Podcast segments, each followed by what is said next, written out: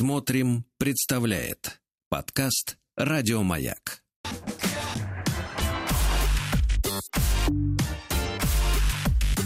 Сергей Стилавин и его друзья на маяке.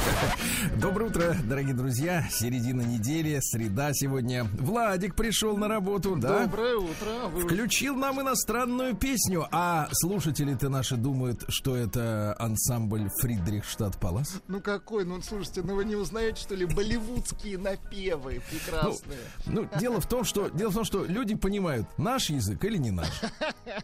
Пела Назя Хасан, Болливуд. Это диско особое, индийское диско, самое крепкое. Друзья мои, индийскую культуру можно э, услышать по а, усиленному эху. Да, да, потому что все-таки Индия, если вы бывали, я бывал в горных местах, э, сильное эхо. Это традиция народа. Ты крикнула тебе в ответ через полчаса. Это целая культура звукозаписи. А вы помните все вот эти удары в их э, боевиках? Дыщ, дыщ, все же драм-машина. Электронные барабаны, да, да, класс. да.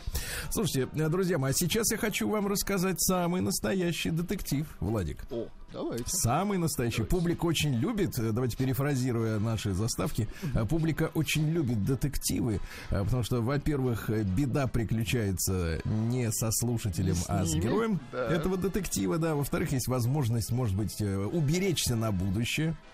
И в-третьих, просто радостно, что ты не такой, в общем-то, пострадавший, правильно? Что с тобой гораздо лучше. Значит, Владуля, нам нужна будет отбивка и очень страшная музыка. Подождите, отбивка КПС? Простая А, отбивка. ну хорошо, тогда. От, отбейтесь.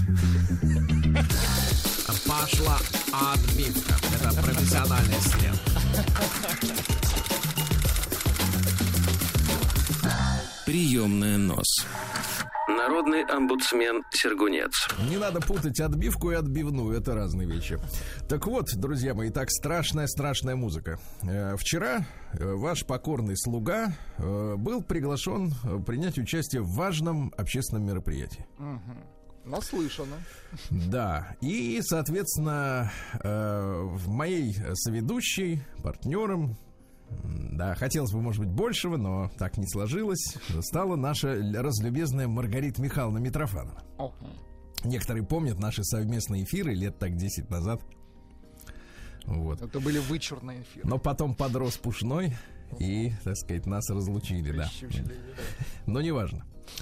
И вот я приезжаю на место, я рассказываю с моей позиции. Всегда, Ну, э, мне кажется, в повествовании очень важен субъективный взгляд. От автора это называется, конечно. Да, чтобы слушатель тоже мог посмотреть на события э, со стороны. А не просто вот, вот здесь так, тут так, это, тут здесь заворачиваем, вот, здесь читаем, не читаем. Это не наш метод.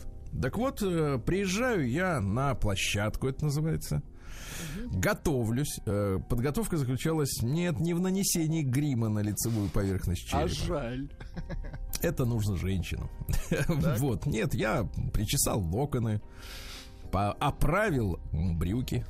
Ну вот, э, Посмотрел на себя, посмотрел на руки, они были чисты. После этого я понял, что я готов. поправил фуражку. Так, Встречаю э, людей, которые из нашей команды готовят все это мероприятие. И они мне с огромными такими глазами говорят, Серега, так. Рита будет только через час. Я говорю, я говорю, ну как бы время еще есть, запас есть. Я приезжаю обычно заранее, чтобы оправить брюки. Время есть. Я говорю, а почему? И тут мне отвечают. Ее квартиру ограбили. Минуточку, Владик, минуточку. Я говорю, о-хо-хо, ну то есть не так, конечно, но... В хорошем смысле, ох Пример- Нет, нет, в плохом, но в хорошем одновременно. Так, так. Да, я, значит, э, ну, понимаешь, мне надо коротать еще как-то час. Погода, кстати, нелетная, плюс 11, не очень жарко. Думаю, куда бы забиться. И вдруг меня посещает в этот момент мысль. Ведь я же не могу все воспринимать на веру. Вот так вот прямо. Кто-то тебе что-то скажет, а ты ага, и все, и пошел дальше. Э, да, и я вдруг думаю, а как же могло произойти ограбление квартиры, Так. когда Рита-то у нас, как и я, например, с конца весны, вернее, с начала весны прошлого года, На удаленочке. работаю из дома. То есть я, конечно, слышал, что на Патриках, где живет Рита, там есть такие люди, у которых специально арендованные квартиры под вещи. То есть они живут, например, в одной квартире, а вещи у них живут в соседней, потому что они в одной не помещаются хате, понимаешь? Вещей да, уж, слишком уж много, да. такие там люди на Патриках Уж такие живут там вещи, да. что их сон полиция охраняет даже ночами. Вот так. И я понимаю, что ну Рита-то не из этих. Ну, Она, конечно, женщина видная, и много у него модного шматья. Мы Ритус знаем, там штук 40, как мы знаем. из- 44 треников да, нее, из, да. Из, из лекции, да, заезженной. Вот, но я понимаю, что Ритусик-то она горбом своим заработала, а не при помощи, так сказать, э, да. И э, думаю, что, а как же, и, и начинаю сопоставлять, ребята. То есть вот она жи- живет в своей квартире, у нее там студия, Рита часто публикует там фотографии, какой у нее вид из окна, закат, там, ну, рассвет ей не виден, но у нее в, другие, в другую сторону окна. Она спит закат в это виден. время просто. Мгм. И я понимаю, что сопоставляю факту. Риту огра- ограбили квартиру Риты, и Рита находится в квартире. Оригинально. И я так это, я так развернулся на пятках, как этот э, гусар. Раз так резко на 180 градусов. При, под- подхожу к товарищам, которые мне сообщили, говорю, а как, говорю, такое может быть? И дальше мне рассказывают уже историю, которую я впоследствии, получив сведения от самой Риты, пересказываю вам. Давайте. Дело в том, что, значит, вся, вся беда в том, что Рита москвич. Это проблема, я понимаю. Да. А москвич, он, понимаешь ли, человек доверчивый. Он как бы у себя дома. Не в смысле квартиры, а в смысле в Да городе. глобально он на родине у себя, да? Да, он здесь как бы родился и, и расслабился еще в детстве, понимаете, да? Его- расслабился. Его земля, московская. Да, потому что тот, который приехал, он, в принципе, все время был на стреме. Конечно, он ютится. Это как Владик, да. Да, А да, он все время, с- он поражен в правах, поражен да, в да, правах. да, Потому что да. каждый момент, ну, каждый, каждый из вас, кто снимал когда-нибудь квартиру, вы знаете, это, это щемящее чувство омерзительное, когда вы готовитесь, что к вам позвонят хозяева и скажут, Ой, вы знаете, Сергей, это я вспоминаю, Ой, вы знаете, Сергей, через две недели приезжает наш племянник с Дальнего Востока. Мы хотели ему отдать вот квартиру, в которой вы живете. Вы не накинете пять тысяч? Вот или, или две. Ну, хотя, какой, как смотря какой курс в то время. Вот, и вот вот так живешь на стреме, а москвич, он так не живет. Он это спокойно живет. Конечно. Он, потому что например, это, е- в од- это ее Патрики. да, он вот, выход- она говорит, я, говорит, в тапках, говорит, хожу в кабак, в тапках.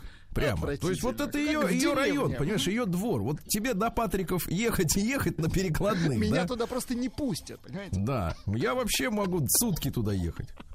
До Так. Патрика. А она просто вышла из подъезда, прошла 20 метров, и вот она уже в эпицентре вот этого, так сказать, ночной московской разгульной прекрасной жизни, против которой ополчились остальные местные, которые что-то не хотят выходить и присоединяться. Говорят, тишина им нужна. Ну ладно, это их право. И вот, э, значит, оказывается, дело так. Э, Они там расслабленные все. И Рита так супругу своему прекрасному, а супруга Петр, она ему говорит, слушай, там что-то холодает на улице. Ты, говорит, сходи мне, не замерзайку залей в автомобиль.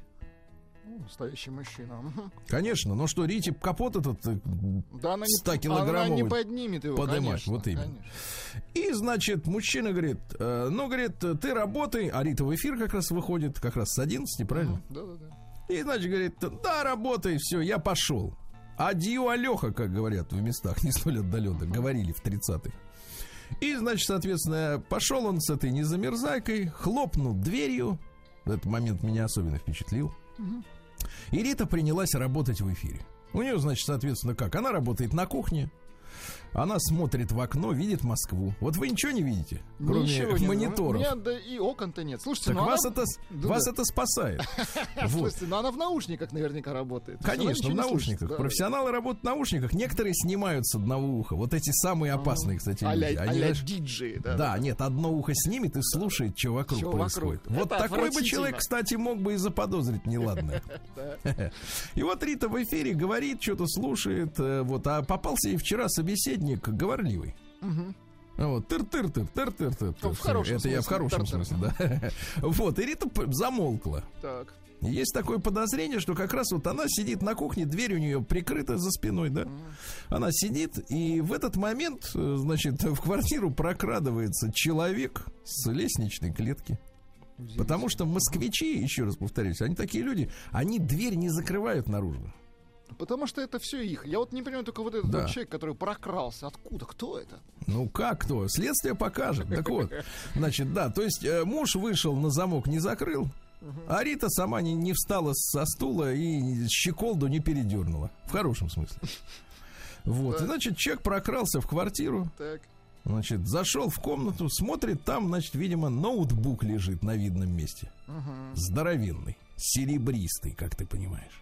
Потому что серебристый сразу. Черный, может, не заметил. Ну так а что там Серебристый сразу. женские вещи и ноутбук? Конечно, он Да, лифчик и ноутбук. ноутбук, все. Ну, конечно, он Вот и все, ноутбук. что надо для счастья, да. Ну и все, прихватил. Тут Рита начала, я так понимаю, ну у нас такое предположение, разговаривать в микрофон. Про- продолжила передачу. Мгм. Да, а, соответственно, человек, который дверь дернул, он как бы вошел в тишину, Мгм. и вдруг оказывается, что на кухне-то кто-то есть. Мгм.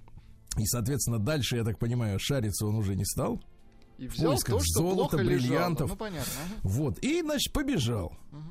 Рита дальше ведет эфир, как ни в чем не бывало, потому что дверь-то как была открыта, так и открыта, правильно? Никаких, так сказать, следов видимых нет. Собака с милиции еще не пришла. Ну вот. Потом возвращается заливший незамерзайку муж. И такой, значит, э, подходит к ней, она в эфире такой по спине браток, мол, типа там, знаешь, по-товарищески. А где мой ноут-то? Потому что там же всякие материалы, а Петр-то он у нас человек творческий, и оператор, и фотограф, там, художественный руководитель. Туда-сюда. Да, там материалы всякие. А она говорит, да что ты, я вообще не трогаю, потому что ты мне запрещаешь даже, говорит, пальцами трогать, потому что там жирные следы остаются на кнопках. Так. А ноутбук-то не дешевый. Ну вот. И, значит, э, ну как-то отмахнулись, а потом смотрят, действительно, вещи-то нет.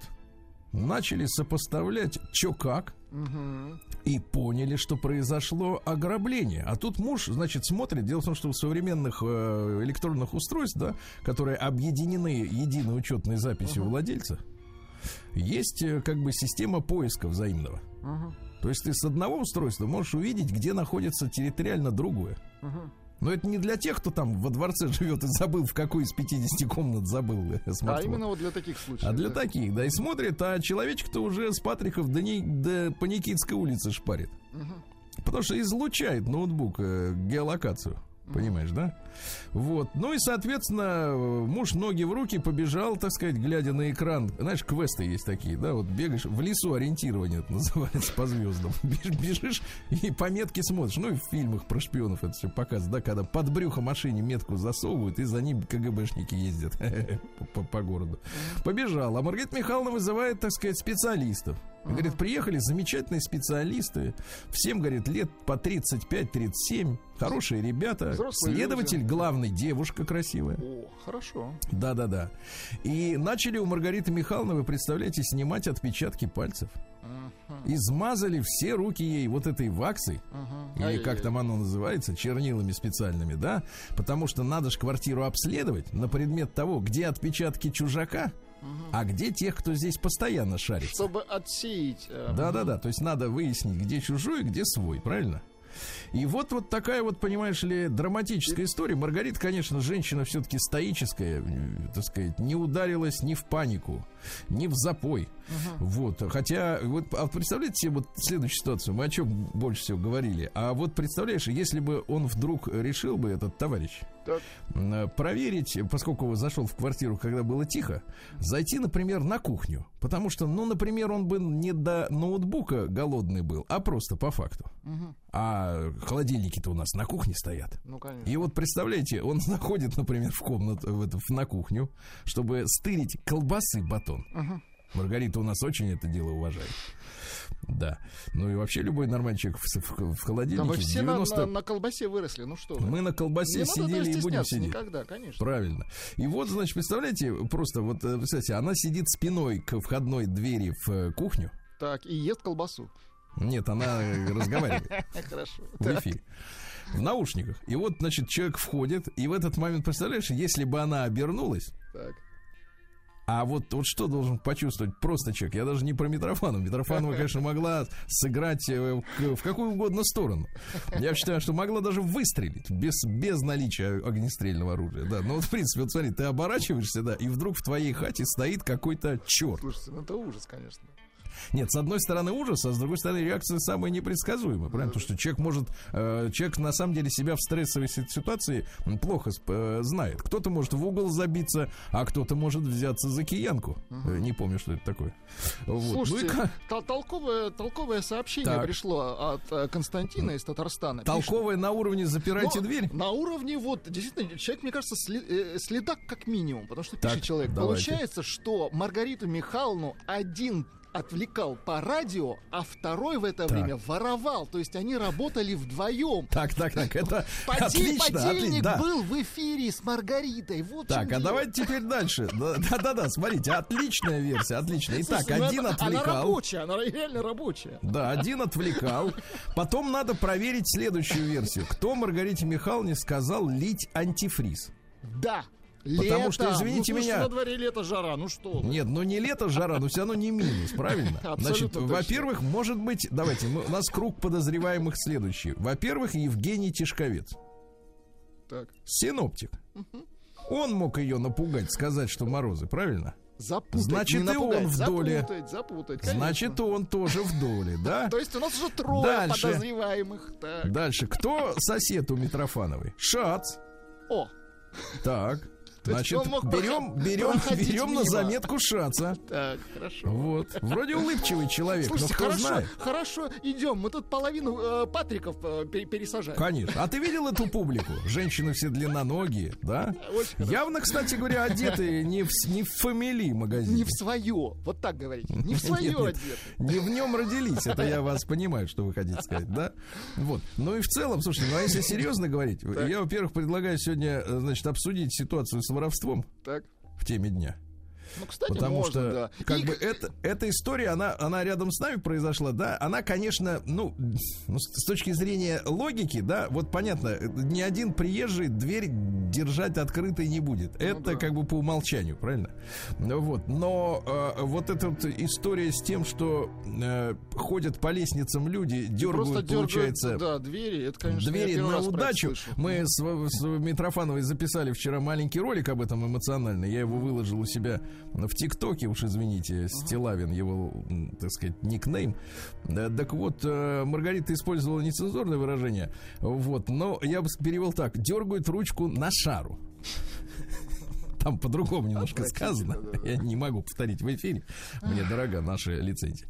А Вот, а дергает ручку на шару, и получается, что вот ходят, бродят по городу. А я думаю, а что вот такие в рабочий день-то, вот когда люди должны быть в НИИ работать, где-то на заводах, в школах, да? Рабочего- Почему столько много народу на, на- по улицам ходит? Так они, мне кажется, ходят и дергают.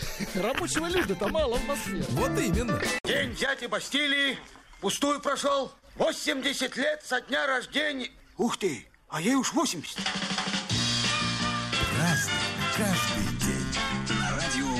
Что ж, друзья мои, сегодня у нас 15 сентября, дорогие товарищи. И сегодня день единства народов Дагестана. Дело в том, что в Махачкале, например, живут люди 60 национальностей. Ничего себе. Я вот, мой дорогой, побывал там эм, в этом году, первый раз в жизни. Вы знаете, э, первое, на что обращаешь внимание, это когда сходишь с трапа самолета, Так. то вот эти трапы, которые, да, подъезжают к самолету, вот, там не рукава, а вот эти именно машинки эти с лестницами, Э, там написано, там, например, 100 лет республики э, э, ДАССР. Вот, понимаете, то есть люди чтут традицию, потому что иначе, э, иначе вот чем в дружбе, э, в таком количестве разных-разных людей не проживешь, понимаете, и замечательно, замечательно. Шлю горячий привет, прекрасная кухня Дагестана, а шаверму за 100 рублей вспоминаю ежедневно. Ну же Да, это было прекрасно.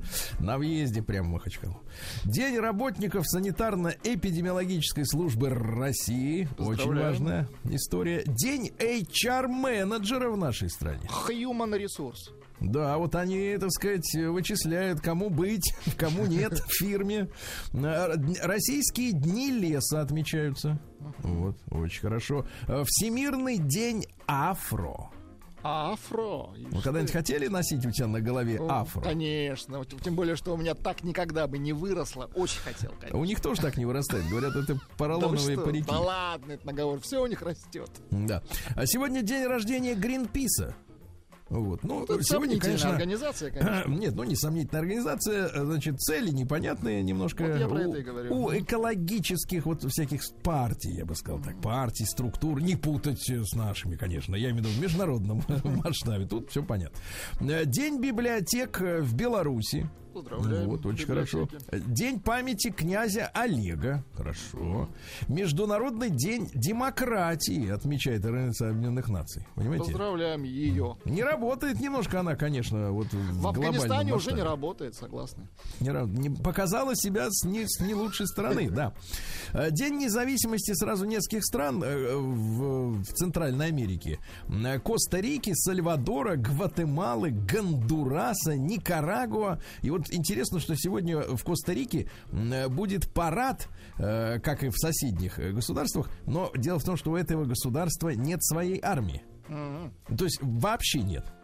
Вообще, то есть, видимо, там нечего брать, раз нет армии, да? И поэтому маршируют дети, понимаете, да? Без оружия, квартиры без на всего. Па- Патриках. Пон- Да, понятно. даже не полицейские, просто вот дети, да. Дальше день так называемых свободных денег. У вас есть свободные деньги? Свободных денег нет. Понимаю, Свободной все массы. Да, все, Все в деле. заняты. в деле. Дальше, ну и хорошие праздники. Международный день точки. В смысле точки? Вот.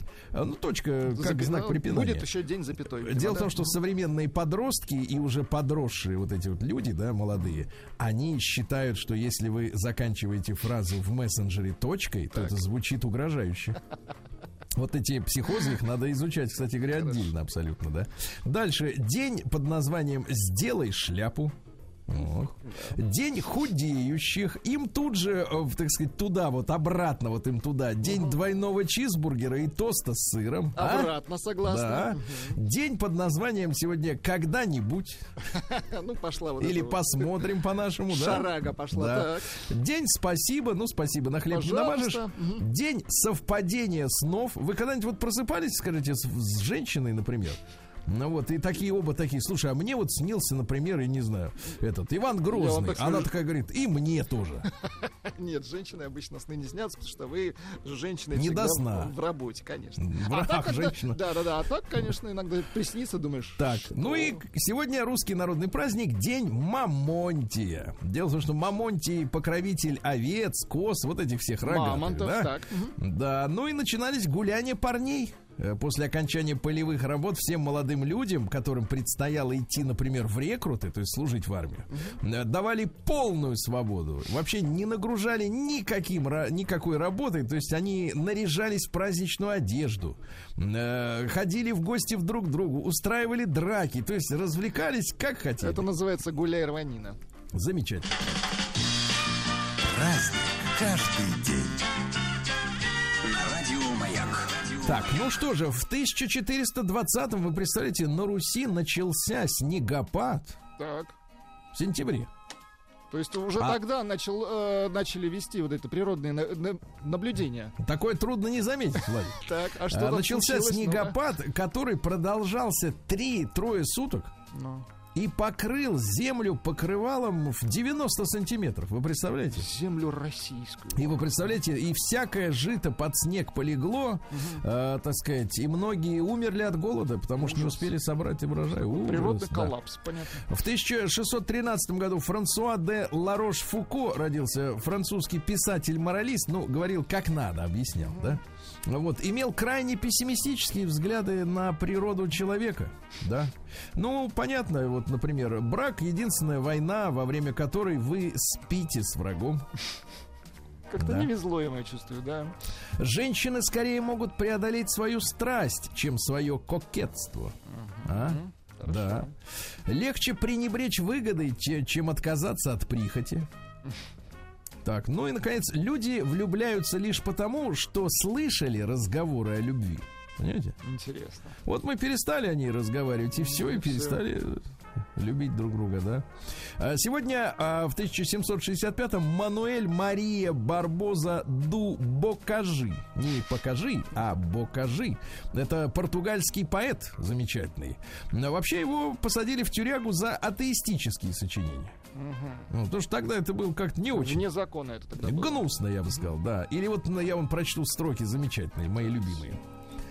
Среди коз... Нет. Среди козлищ нераспознанный козлище, Ну, такие, конечно. что выпорот в глухой бразильской чаще. А? Слушайте, ну, на любителя стихи, конечно. Да, козлище это такое Да. слово-то, да, да. Часто звучит вот банальное козел, а если сказать- козлище, это другой оттенок немножко, да? Жестче. Вот, э, в этот день, в 1776 английские войска оккупировали Нью-Йорк, э, едва, кстати, не поймав американского командующего Джорджа Вашингтона. Ну, видно, кто-то ему сказал, что надо делать ноги, он и сделал. А, Джеймс Феннимор Купер, замечательный американский писатель, родился в 1789 в этот день. Он первым сочувственно изобразил индейцев, понимаете? До этого их же как считали не людьми, правильно? Ну, конечно. Они же Не людьми. скальп снимали. Ну Вот. Э, Там история какая? Как он вообще стал писать-то? Вообще хотел быть просто человеком приличным. Так. Ну А, вот, ну, читал, не э, получилось. Стал Э, писателем. Нет, там история такая. У них были, была традиция семейных чтений дома. О, хорошо. И он своей жене читал роман. Вот. И вслух так заметил. Ну, вообще-то нетрудно написать было бы и получше, чем вот в этой книжонке. А она ему, а, ты напиши. а жена его так раз за язык прищучила и говорит, ну чё, если ты, так сказать, не брешешь, докажи. И он через несколько недель прочел уже и свой первый роман, называется «Предосторожность». Круто. А? Вот так, видите, жена, женщина иногда играет Дело, неплохую- говорят, да.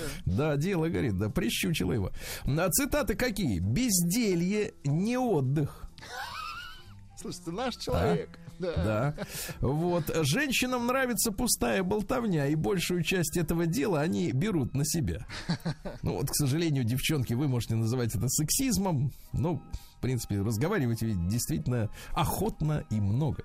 Да. А, Вот. А, В 1867-м Петр Безруч родился. Вообще настоящее имя Владимир Вашек. Ну, одно другого не лучше. Да. Это у нас э, чешский, еще раз повторюсь, поэт. Да. Дожил до 90 лет. Вот вам стихи такие. Давайте. В правой руке нес тяжелый я молот. Каменный уголь обломком по левой ударил меня. Око мне выжег, выхлестнув пламень. 70 тысяч проклятых я в сердце несу. И это не рубли. Хорошо, не что на чешском. А, Друзья мои, э, 15 сентября 1881 родился Эторо Арко Исидоро Бугатти. Ну, все, что вам надо знать, Владик. Просто э, Бугатти. Дорого. Дорого. Э, Да, Агата Миллер родилась в 1890-м. Это Агата Кристи у нас. Ну, понимаете, да. Она как-то ушла из дома, неделю где-то ш- Шарохалась. Шарохалась. да, я потом э, стала писательницей после этого. Что там с ней было? До сих пор, кстати, никто не знает, да. да. А вот, пожалуйста, цитата. Э, Счастливые люди успеха не добиваются. Они настолько в ладу с самими собой, что их просто ничто другое не интересует. Ими так хорошо, конечно. Да. Жизнь во время путешествия это мечта в чистом виде. Ясно? То есть надо постоянно ехать, как в поезде. Вот есть фантастические вот эти ужасы, как в поезде ездят по кругу люди. Вот там они все, мне кажется, э, реализуют мечту Агаты Кристи. Да. Девушку влечет именно к тому мужчине, о котором идет дурная слава. Ей сразу же приходит в голову, что ее любовь исправит его. Вот почему э, такие красивые женщины рядом с такими Плохи- сильными мужчинами. Плохими парнями. сильными. Давайте называть их сильными. Да. А, да, высокая репутация первейшая необходимость для жулика. Но это уже, как бы так сказать, и понятно. Михаил Михайлович Герасимов в 1907 году родился наш замечательный антрополог-скульптор, который придумал по черепу восстанавливать портрет лица. Молодец. И работает метод-то, да? А В 23-м году родился Михаил Исаевич Танич, э, уроженец Сахалина, замечательный наш э, поэт. Во-первых, товарищи, э, давайте сначала он написал свой первый хит «Айсберг». Ну, понимаете. Сказать, шикарный «Айсберг». Э, Затем хит Комарова, вы помните, да? Тоже шикарный. Мгм. А, конечно, Лесоповал, а? Давайте послушаем. Ну. Я куплю тебе дом у пруда в Подмосковье. В Подмосковье. Да, хорошо. Ну там текст такой, что а пока дома нет. Да. В 25 году э, Кирилл Юрьевич Лавров, ну, великий актер, мы его э, любим, помним, да, замечательный. Сегодня в 30-м году Гитлеру отказали в праве стать депутатом Рейхстага. Но он Ты, не говорит, э, расстроился. ты, говорит, австрийская морда, мы тебе не дадим. Он не расстроился. А он такой, ладно, зайдем Ага, с, другого бока. В 33-м Генрих Егода, это прокурор советский, отрапортовал о раскрытии дела 150 голубых в Ленинграде. 150. Мгм. Была создана сеть салонов, очагов, притонов, э, организованных формирований голубых Сеть очагов. с дальнейшим превращением этих объединений в прямые шпионские ячейки. Красиво. Представляешь? Ай-яй-яй-яй-яй. Да-да-да, там устраивались органы, вербовали с краснофлотцев Не и органы там устраивались, а оргии. Э, Это Да, гораздо да, хуже. извините, оргии, оргии, да. Ну, без органа никуда. Э, Вот.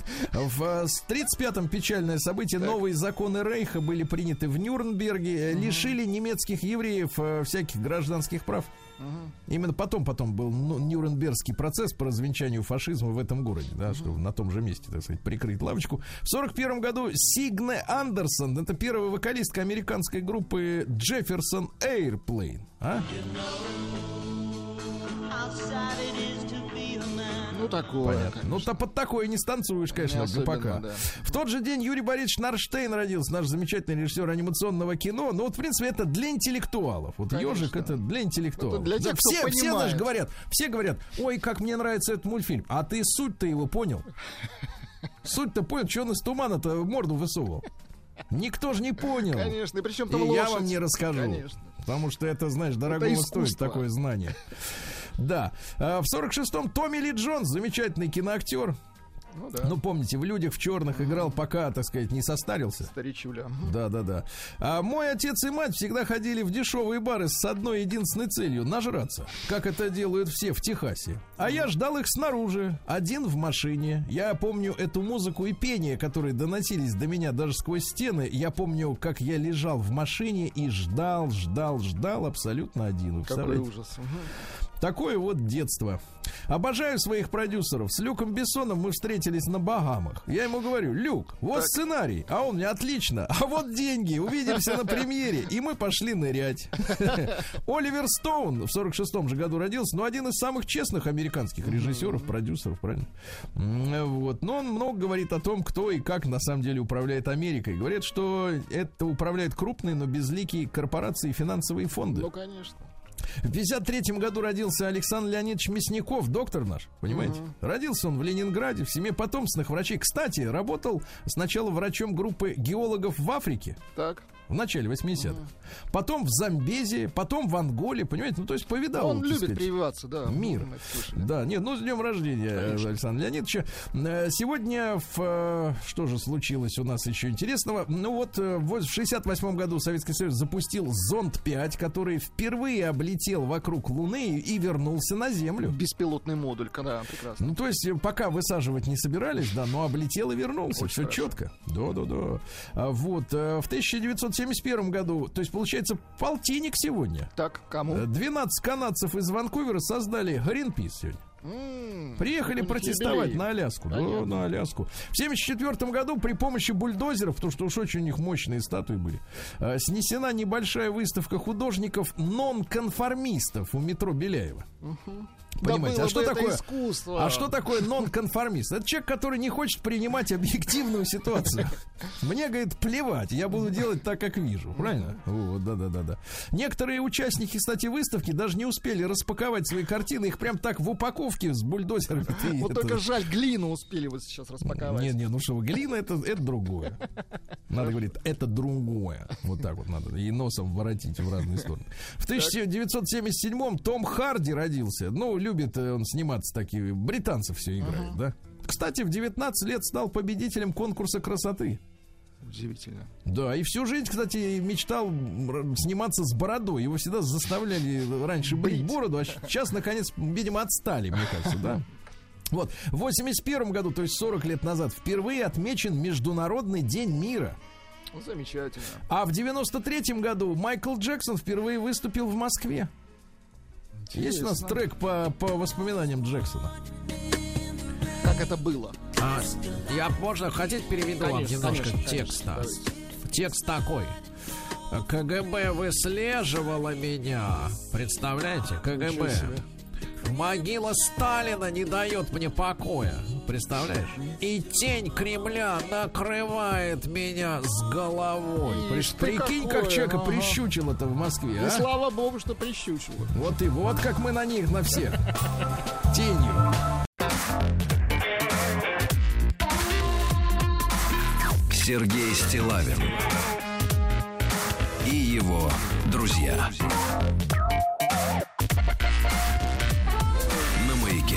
Так, товарищи, ну что ж, в центральном регионе холодрыга, плюс 12, а в Омске вдвое больше, 24 тепла, мой А мальчик. вот это нехорошо. Не очень, да, конечно, это культура. Красиво. Надо было поумерить пульс.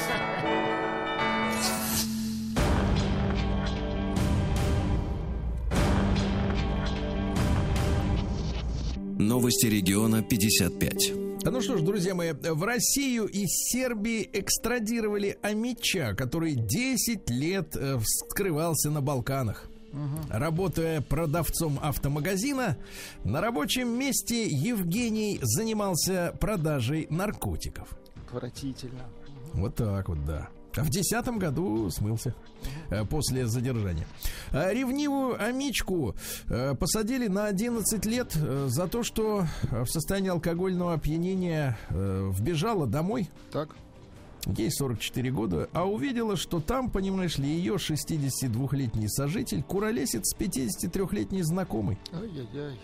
Вот так вот. Финал известный. Не как у Синтии Леннон, не волнуйтесь.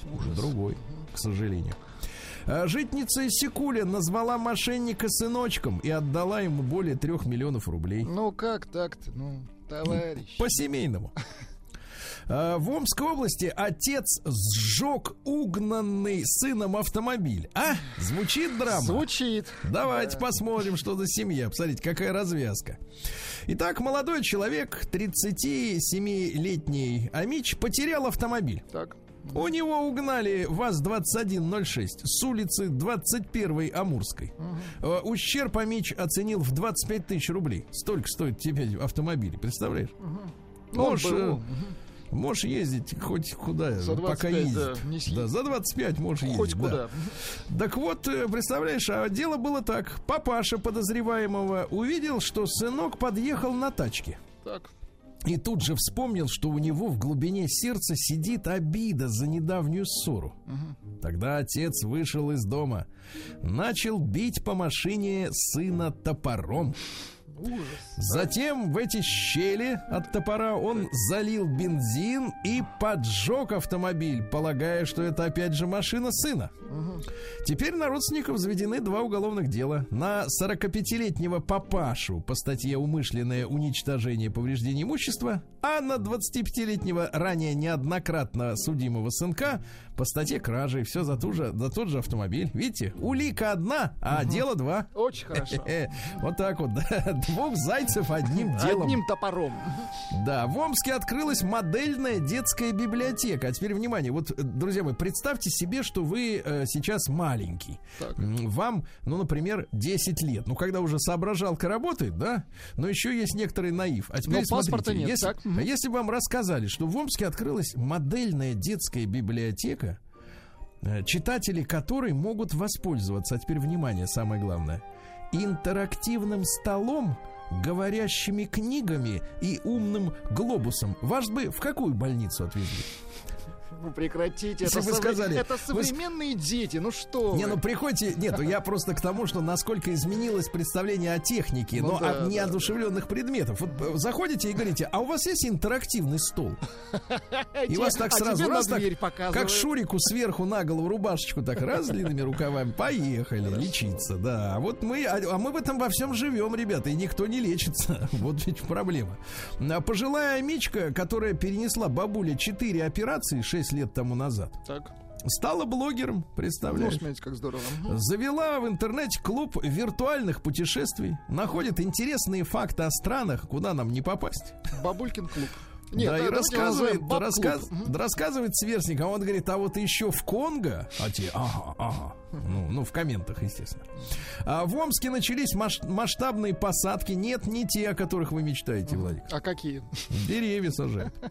А мечи сами не захотели, чтобы на набережные ездили автобусы. Вы представляете? А мечам, которые живут на Иртышской набережной. Ну, то есть вот есть некое, знаешь, вот эм, э, пр- противостояние между жителями, района и транспортной э, артерией, которая через нее проходит. Да потому что Так вот- Иртыш задыхается. Сергей. Минуточку, не Иртыш задыхается. А мечам не понравилось, что на остановках, теперь внимание, будут курить и мусорить.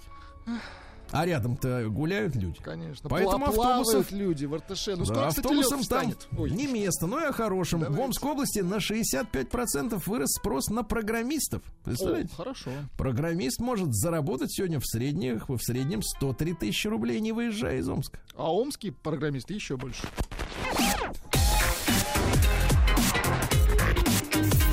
Сергей Стилавин и его друзья.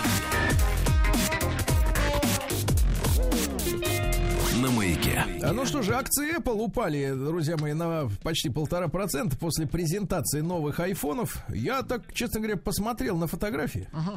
Что-то не понял я в чем отличие. Слушайте, вот жаль нет Стива Джобса. Он бы ему устроил, понимаете, вот эту презентацию. Говорят, Ну, цвета, говорят, цвета что- новые появились. Да бред какой-то. Камеры по диагонали стоят, не устраивает? Понятно. Это ерунда какая-то. Саратовские власти начали проверять безработных покупателей имущества. Так. А то едет такой безработный или живет, например, в трехэтажном коттедже. А к, к нему никто не заходит. А в Следственный комитет вызвали женщину, помните, я не рассказывал, которая привезла гроб с телом сестры к администрации Балашихи. Да-да-да, потому что Там ей на кладбище требовали. выкатили чек, говорит, без 120 тысяч мы хоронить не будем. Она привезла и, так сказать, показала людям, что что-то творится не то.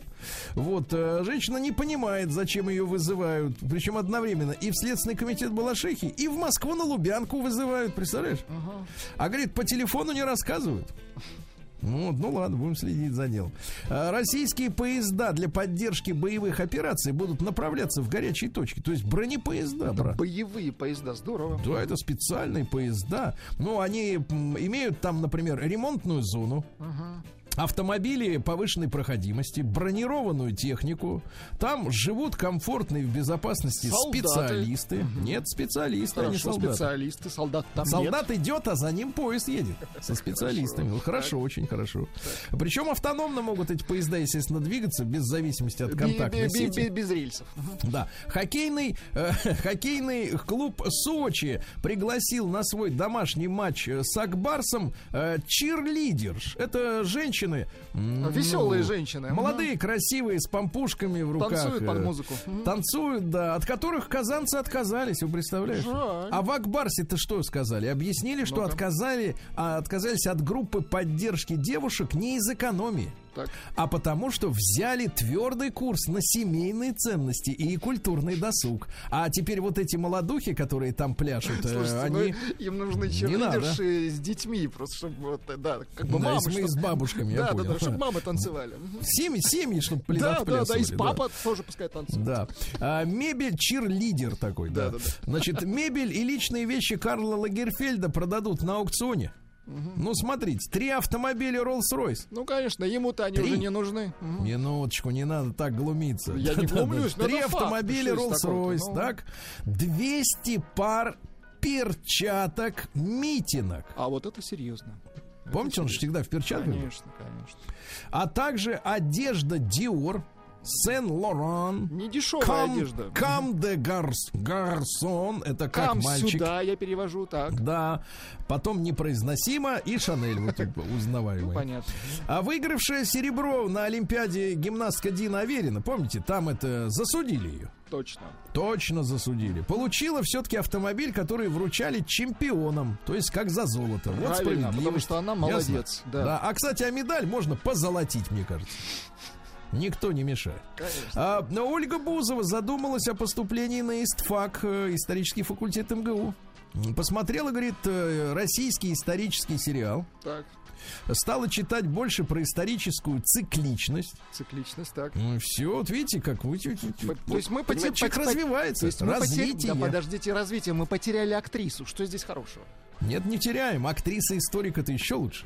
А, Милонов заявил об угрозах ему и его близким после разглашения личных данных в телеграм-каналах. Он слетал в Карабах, Так, а после этого ему раз 50 позвонили и, так сказать, пообещали прищучить. ничего себе. Надо защитить. Так. А дальше пранкер из ТикТока сожрал э, огромный бургер перед демонстрацией веганов. А те говорят, ты жалок. А он ест, да причмокивает. Сказал, «А мне вкусно, Да, да, да, да.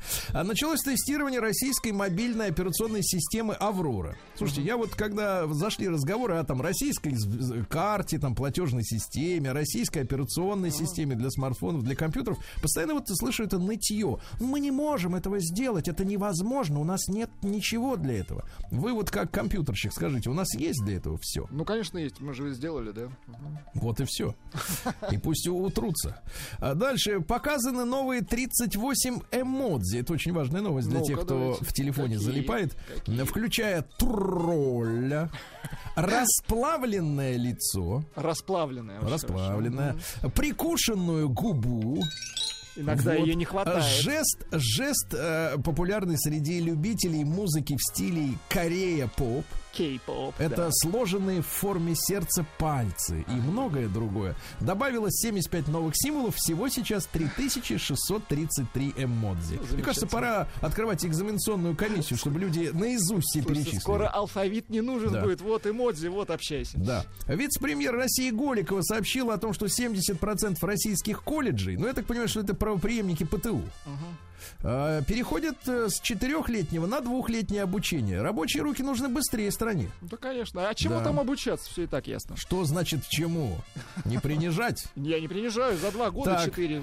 А, Руководитель Крыма Аксенов а, раскрыл место строительства аналога курорта от Анталии на территории Крыма. Ну-ка. То есть вот будут благоустроены коттеджи пятизвездочные, то есть не коттеджи, а гостиничные комплексы, all inclusive, все как в Турции. Да Это класс. в Сакском районе, в Сакском Сакский, районе. Вот так. А Владимир Вольфовича вот говорят, что во время теледебатов э, м, начали спадать брюки. Да? Однако лидер не растерялся, подхватил их и выступление останавливать не стал. А? Потому Ясно? что настоящий человек, да. Да, ну и, наконец, глава СПЧ, Совет по правам человека, объяснил, чем Моргенштерн отличается от черных рэперов типа Эминема. Ну, Эминем, правда, не черный, но это не важно, это не делает его хуже. Так вот, э, дело в том, что рэперы настоящие занимаются много часов в день. Черные рэперы прекрасны, в том числе именем. А, да, а вот э, Моргенштерн, он как бы не каждый день. А потому что он талантлив. Понятно? Да. Ему ну не и, нужно наконец, названы, да. ребята, названы любимые женские имена российских онлайн-мошенников. Они чаще всего представляются Машами и Юлями. Понятно. Запомнили? Вот и все. Вешайте трубки. Давайте. Только Маша, все пока. Юля, пока. Наука и жизнь. Клара, привет. На рисунках древних людей найдено изображение второго солнца у Земли, ребята. Второе. Второго. А ученые, как всегда, значит, они из текущих событий начинают пытаться объяснять. Говорят, да не, они, говорят, Сатурн принимали за Солнце. Сейчас тебе, ага, Сатурн. А, Литий-серная батарея нового типа э, с сахаром, туда сахар входит, представляешь, вмещает в пять раз больше энергии. Из-за сахара. Круто. Сахаром обмазывают минус и начинает шарашить по полной. На сахар Да. не использовали, да. Дальше короткому периоду успеха у, например, деятелей культуры предшествуют долгие годы работы, ребята. Это не лотерея. Но это не Да. касается Моргенштерна. естественно. Конечно. А у детей, проводящих много времени с гаджетами, больше друзей. Ну Ясно? вот видите, значит Да. хорошо. Ученые, биологи, чтобы спасти планету от потепления, приучили теляточек к туалету. Ну, Замечательно. Чтобы они не в землю, а вот туда, Хорошо. так сказать, в, в это самое. А в Российской Академии космонавтики назвали срок 2027 год, когда появится космическая гостиница. Ясно? Ученые из Екатеринбурга и Шанхая разработали самый яркий и самый надежный в мире светодиод. Он светит в два с половиной ярче, чем нынешние. Так, А Срок службы в 1,75 раза сотых, да? хорошо. А знаете, какой срок? 4807 часов всего лишь. А это знаешь сколько? Это 200 суток. Ну, нормально. 200 суток, да. Ну и, наконец, давайте. Н- Найден эффективный метод распознавания дипфейков. Это когда вот, например, э, ваше лицо приклеют э, к, к телу артиста и скажут, а вот ты на видео, вот, например, э, стекло разбил в ресторане, да? А оказывается, неправильная форма зрачка является обычным явлением даже в очень качественных дипфейках. Себе. Неправильно. То есть квадратная, прямоугольная, кубическая. Ну и, наконец, ужас. Более 60% молодежи во всем мире испытывают климатическую тревогу. Им внушили, что мы все скоро зажаримся. Ай-яй-яй-яй. Валерьяночку надо пить, да? Очень- Новости капитализма. Так, ну что у нас с капитализмом происходит? Э, В штате Нью-Йорк продается дом с девятью привидениями. С девятью. Значит, смотрите, что там есть. За сумму 444 тысячи 444 доллара. Э, Потому что цифра не случайная. Это знак, который подали ангелы-хранители, продавщицы. Э, Пять привидений, члены ее семьи. Еще одно дух постояльца, найденного мертвым в подвале. Еще трое, не пойми кто. Водитель экскаватора в Турции, которому давно не платили зарплату, смял э, ковшом своей машины пять грузовиков в знак протеста. Ну, довели человека. А в Швейцарии введут обязательный контроль летного персонала на алкоголь. То есть, погоди, до А сих до пор этого не проверяли? было, что ли, удивительно. Класс. А В Испании начали страховать водителей электросамокатов пока добровольно. Вот, но там уже нельзя ездить э, быстрее 25 километров в час. Правильно. уже. Да. Вот, мужик э, в, в Уэльсе не вынес того, что его женщина, с которой он спал, ел, жил в течение 11 лет, выиграла 533 миллиона рублей в лотерею. Так. И принялась э, тратить их на благотворительность. Полез с ножом, представляешь, говорит, хватит, говорит, Хватит тратить на ерунду». людям деньги Да. наши. А Дальше. В Бирмингеме э, врач, э, пациенты остались без операции, потому что у хирурга кто-то стащил очки. Ну, как так? Вот стащили очки, да. Вот, ну еще немножко. Не знавшая о беременности женщина, 41-летняя Карла Акухата из Новой Зеландии, Так. вышла из души и родила. Ну, слава богу, что родила. Раз так, опаньки, hello, Санни. Внезапно подумала. Вот так вот, да.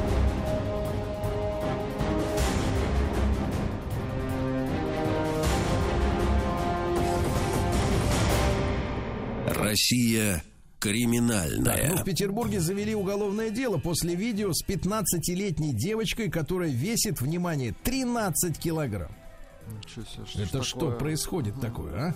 Ух Ужас ты. какой-то. Дальше. Квартету организаторов э, публичных домов в Архангельске предъявлено обвинение. Жители областного центра организовали и обеспечивали содержание притонов э, в квартирах и в сауне под названием «Утеха».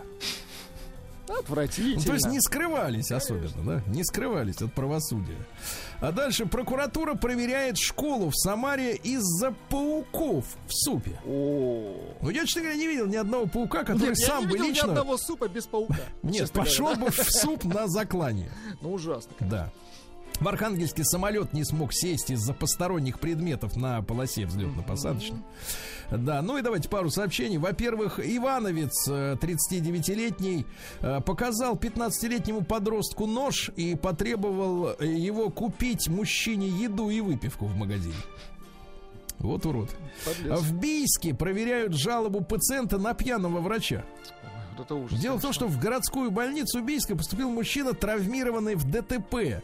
А медик, так, по крайней мере, заявляет, в состоянии опьянения, пока целился с уколом, проколол человеку щеку насквозь. Да, ну, ну, рука дрожала. ну, Вы же понимаете, состояние такое непростое. Сергей Стилавин и его друзья. Э, граждане, э, как говорит э, наша, посоветует мне обратиться к вам наша обстановка, э, граждане хорошие.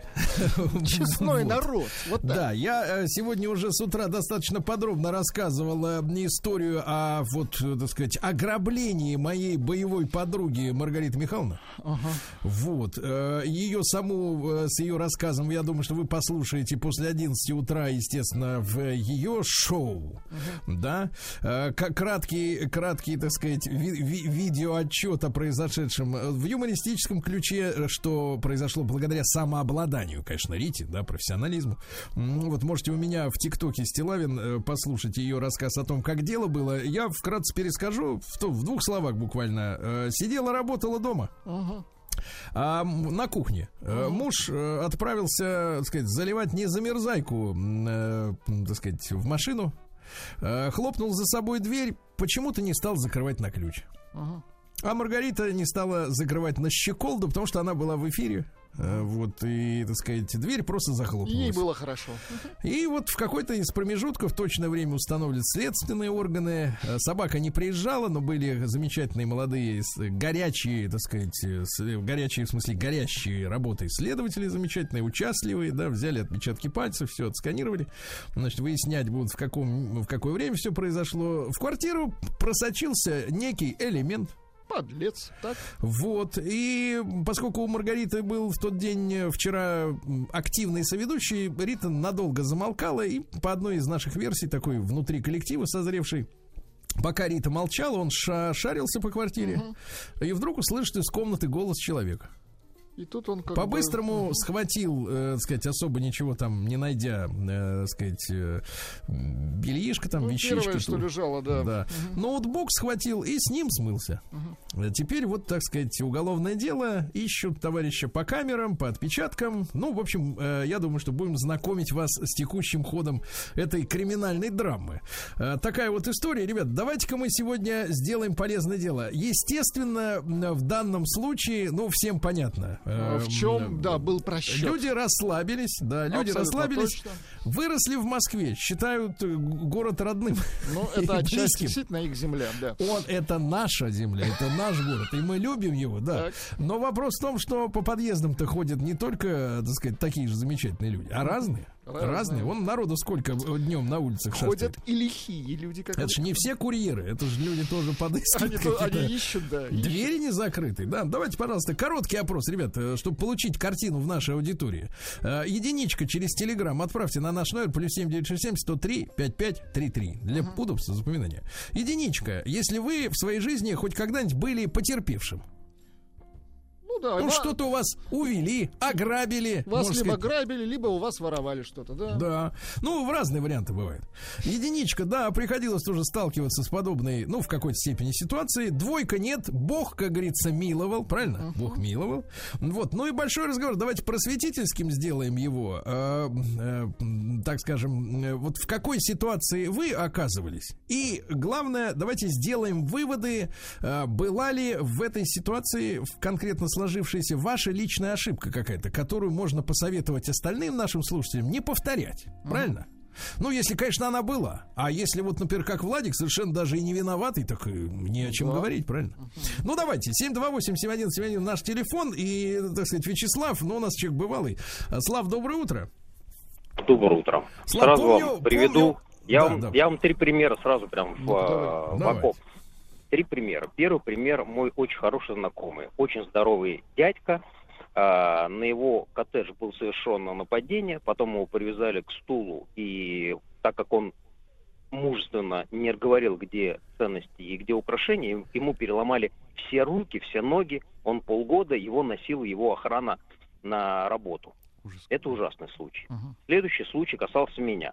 В- Ворвались ночью в мой коттедж. Слава богу, ни нас, никого не было дома. И э, вопреки тому, что пишут в красивых журналах о том, что воры, они чувствуют, где ценности лежат, где что, у меня вывернуто в коттедже было все. Кремы жены были вывернуты из банок. Полностью перевернуты все шкафы, все дымоходы, воздухоходы.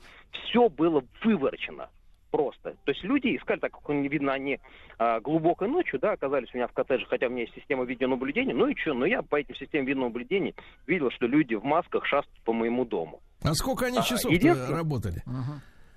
Ну, часов, наверное, 4, наверное, где-то часа в 2 они начали, и часов там в 5 закончили. Причем с фонариками там, а, ну, давайте там без этих деталей. Но а, смысл в том, что так как у меня в среднедоступных потайных местах везде рассованы деньги, тысяч там 200, 300, 400, то 500. люди, а, видимо, уда- уда- э, удовлетворившись этими деньгами небольшими, ничего плохого мне не сделали, что я имею в виду плохого. А у моего соседа через четыре дома он очень мужно, он ничего не хранит дома, он такой замечательный, поэтому его коттедж просто сожгли, так как люди ничем не поживились. И когда ко мне приехали следователи, а у меня же большая коллекция очень, да, огромная, и она построена так, что у меня длиннющий шкаф, наверное, метров 12, четырехуровневый, да, и на нем стоят красивые фарфоровые э, статуэтки. Можно взять одну, долбануть в середину, да, в средний шкаф, и все это обрушится. Ребята этого ничего плохого не сделали, и поэтому, когда следователь, ну, немного там еще одежды зимней поворовали, ну, там по мелочам, у жены там сережки своровали, то есть там, ну, наверное, там на пару-тройку миллионов меня нагрели. Но когда приехали следователи, э, я не стал писать заявление, потому что я готов был этим э, ворам объявить благодарность, что они ничего страшного не сожгли э, мой коттедж, не сломали ни руки, ни ноги никому. Ну и слава богу. Поэтому вот мой, как бы, тоже говорите, какой-то совет. В среднедоступных местах, ребята, оставляйте ворам что-то поживиться. Не надо думать, что ты такой умный, что люди обозленные, вне сомнения, а может быть просто профессионалы. Что они так тебе сочувствуют, скажут, ну ничего не смогли взять, пойдем дальше. Всем хорошего дня. Мгм. Понятно, понятно. Ну, увлекательная история, увлекательная. Очень Давайте увлекательная. Павла из Хельсинки послушаем. 44 ему. Паш, доброе утро. Доброе утро. Так, мужчина, я ваш совет. Как Да. воруют Такой в же. Финляндии? Да, вот расскажите нам. Сейчас расскажу. Воруют. Я тоже такой же беспечный, как Рита Митрофанова, хотя и приезжий сюда. Вот. И э, тут раньше можно было тоже все оставлять. Ну, я оставил велосипед достаточно такой дорогой на улице. И, и не, загнал его в гараж. Дверь не... А, он меня стоял даже в гараже, дверь просто была не закрыта. Вот. И ночью кто-то там проехал. Но надо отдать должное. Человек взял тот велосипед, мой, а оставил свой, ну, старый там такой, рухлить, короче. Ну, в общем, короче, нагрели меня на велосипед. Но у нас хорошо работают страховые компании, потому что велосипеды воруют очень часто. Поэтому Слишком много велосипедов. Да, да, и там даже расследовать не стали, там просто сразу вернули деньги, да и все, чтобы не связываться с этим делом. То есть общем, ты вот при так вот, да, бабках вот. и с великом, закрывать. правильно? Теперь надо закрывать. Все Да. закрывать надо. Закрывать, хорошо, закрывать, да. Дальше. Давайте Алину послушаем из Москвы. Алин, доброе утро. Да, доброе утро. Очень приятно всех слышать. А я хочу рассказать такую чисто женскую поучительную историю, которая случилась со мной лет 25 назад, когда я была еще не совсем опытным водителем. И вот в одно прекрасное субботнее утро у нас в офисе была такая традиция работать по субботам. И ранним субботним утром я ехала на работу по улице Трифоновской на маленькой машине восьмерки еду по, пос- по пустой в то время еще Москве, и рядом со мной едет машина, которая начинает мне бибикать, сигналить. Водитель начинает мне махать руками. И я, честно говоря, начинаю на него обращать внимание и э, думаю, что ну мало ли что-то случилось, или колесо там у меня спустилось, или что. И он мне машет руками, что остана- останавливайся. И я почему-то останавливаюсь, мы, э, то есть с, с этой машиной останавливаемся рядом, припарковываемся. А, он выходит, садится ко мне в машину, начинает взахлеб мне что-то рассказывать. Причем я сейчас даже не помню, что он мне рассказывал. А у меня на заднем сиденье лежит моя сумка с моей зарплатой, потому что я собиралась пойти тогда в Олимпийский, тогда еще там был рынок, и купить ну, что-то там ребенку к 1 сентября, ну то есть у меня была там вся зарплата. И вот он мне что-то там рассказывает, потом вдруг э, наша беседа прерывается, и он уходит. Я остаюсь в машине абсолютно, ну, в полном недоумении. выхожу из машины, беру сумку, поднимаюсь в офис, причем при- ну, э, мы припарковались у офиса. Вхожу в офис, э, в офисе пока еще никого не было, я приехала первая, открываю сумку, у меня нет кошелька. Вот это мистика. И- Вот подлецы. Да, да, и... и Как же он, Алина, знаете, к вам это- в машину-то просочился внутрь-то? Вот я не пойму. Ну, ну, то есть вот он меня каким-то образом, то есть через машину он меня убедил, что я в. Через машину, ты понимаешь? Да, вот через да, машину. да, Через да. машину. Ужас, ужас, Да, Алина, я- я- ужас, я знаете, понимаю. Понимаю, значит, товарищи, центральный замок в помощь, да, чтобы двери не открывались сами по себе. Хотя вот видите, через машину, тут ничего не поделаешь. Давайте Антона из Москвы послушаем. Антон, доброе утро. Спасибо. Да, да спасибо. Спасибо. Утро, Антон- ребят, всем. Да.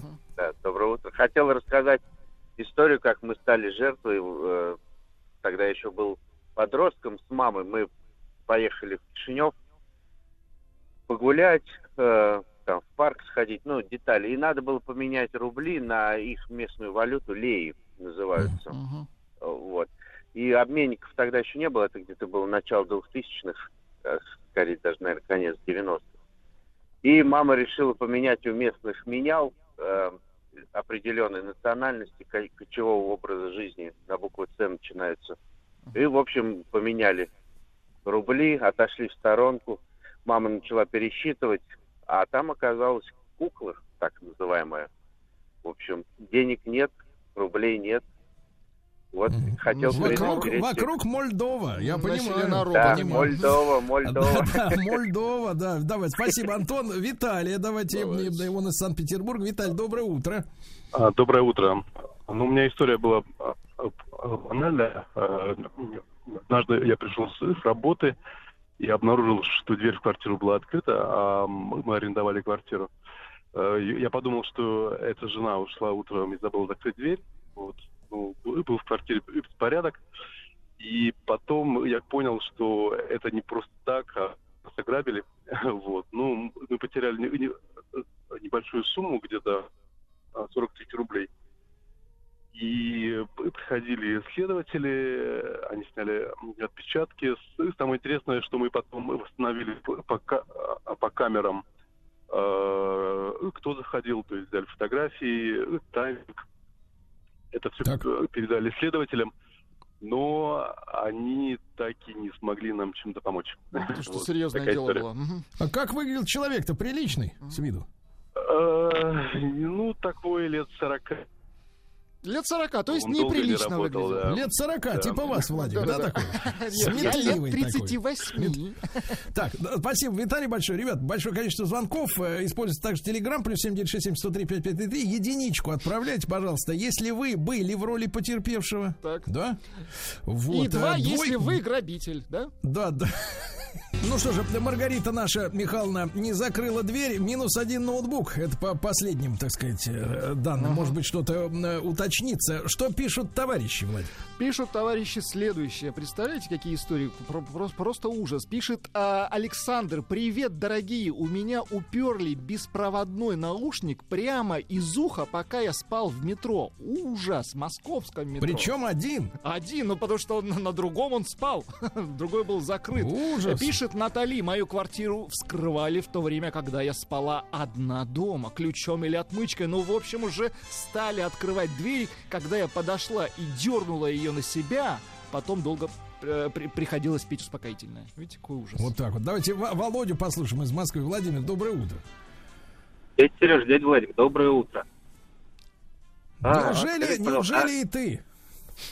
И я, и я. Вот не знаю, Так. правда, тележку в Ашане с 10 рублями подрезали, это будет считаться?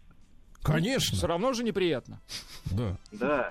А так была, на самом деле, да, у- ужасная довольно ситуация. Давно еще, это, наверное, э, начало, первая половина нулевых. Э, Вскрыли квартиру, вскрыли, под охраной была.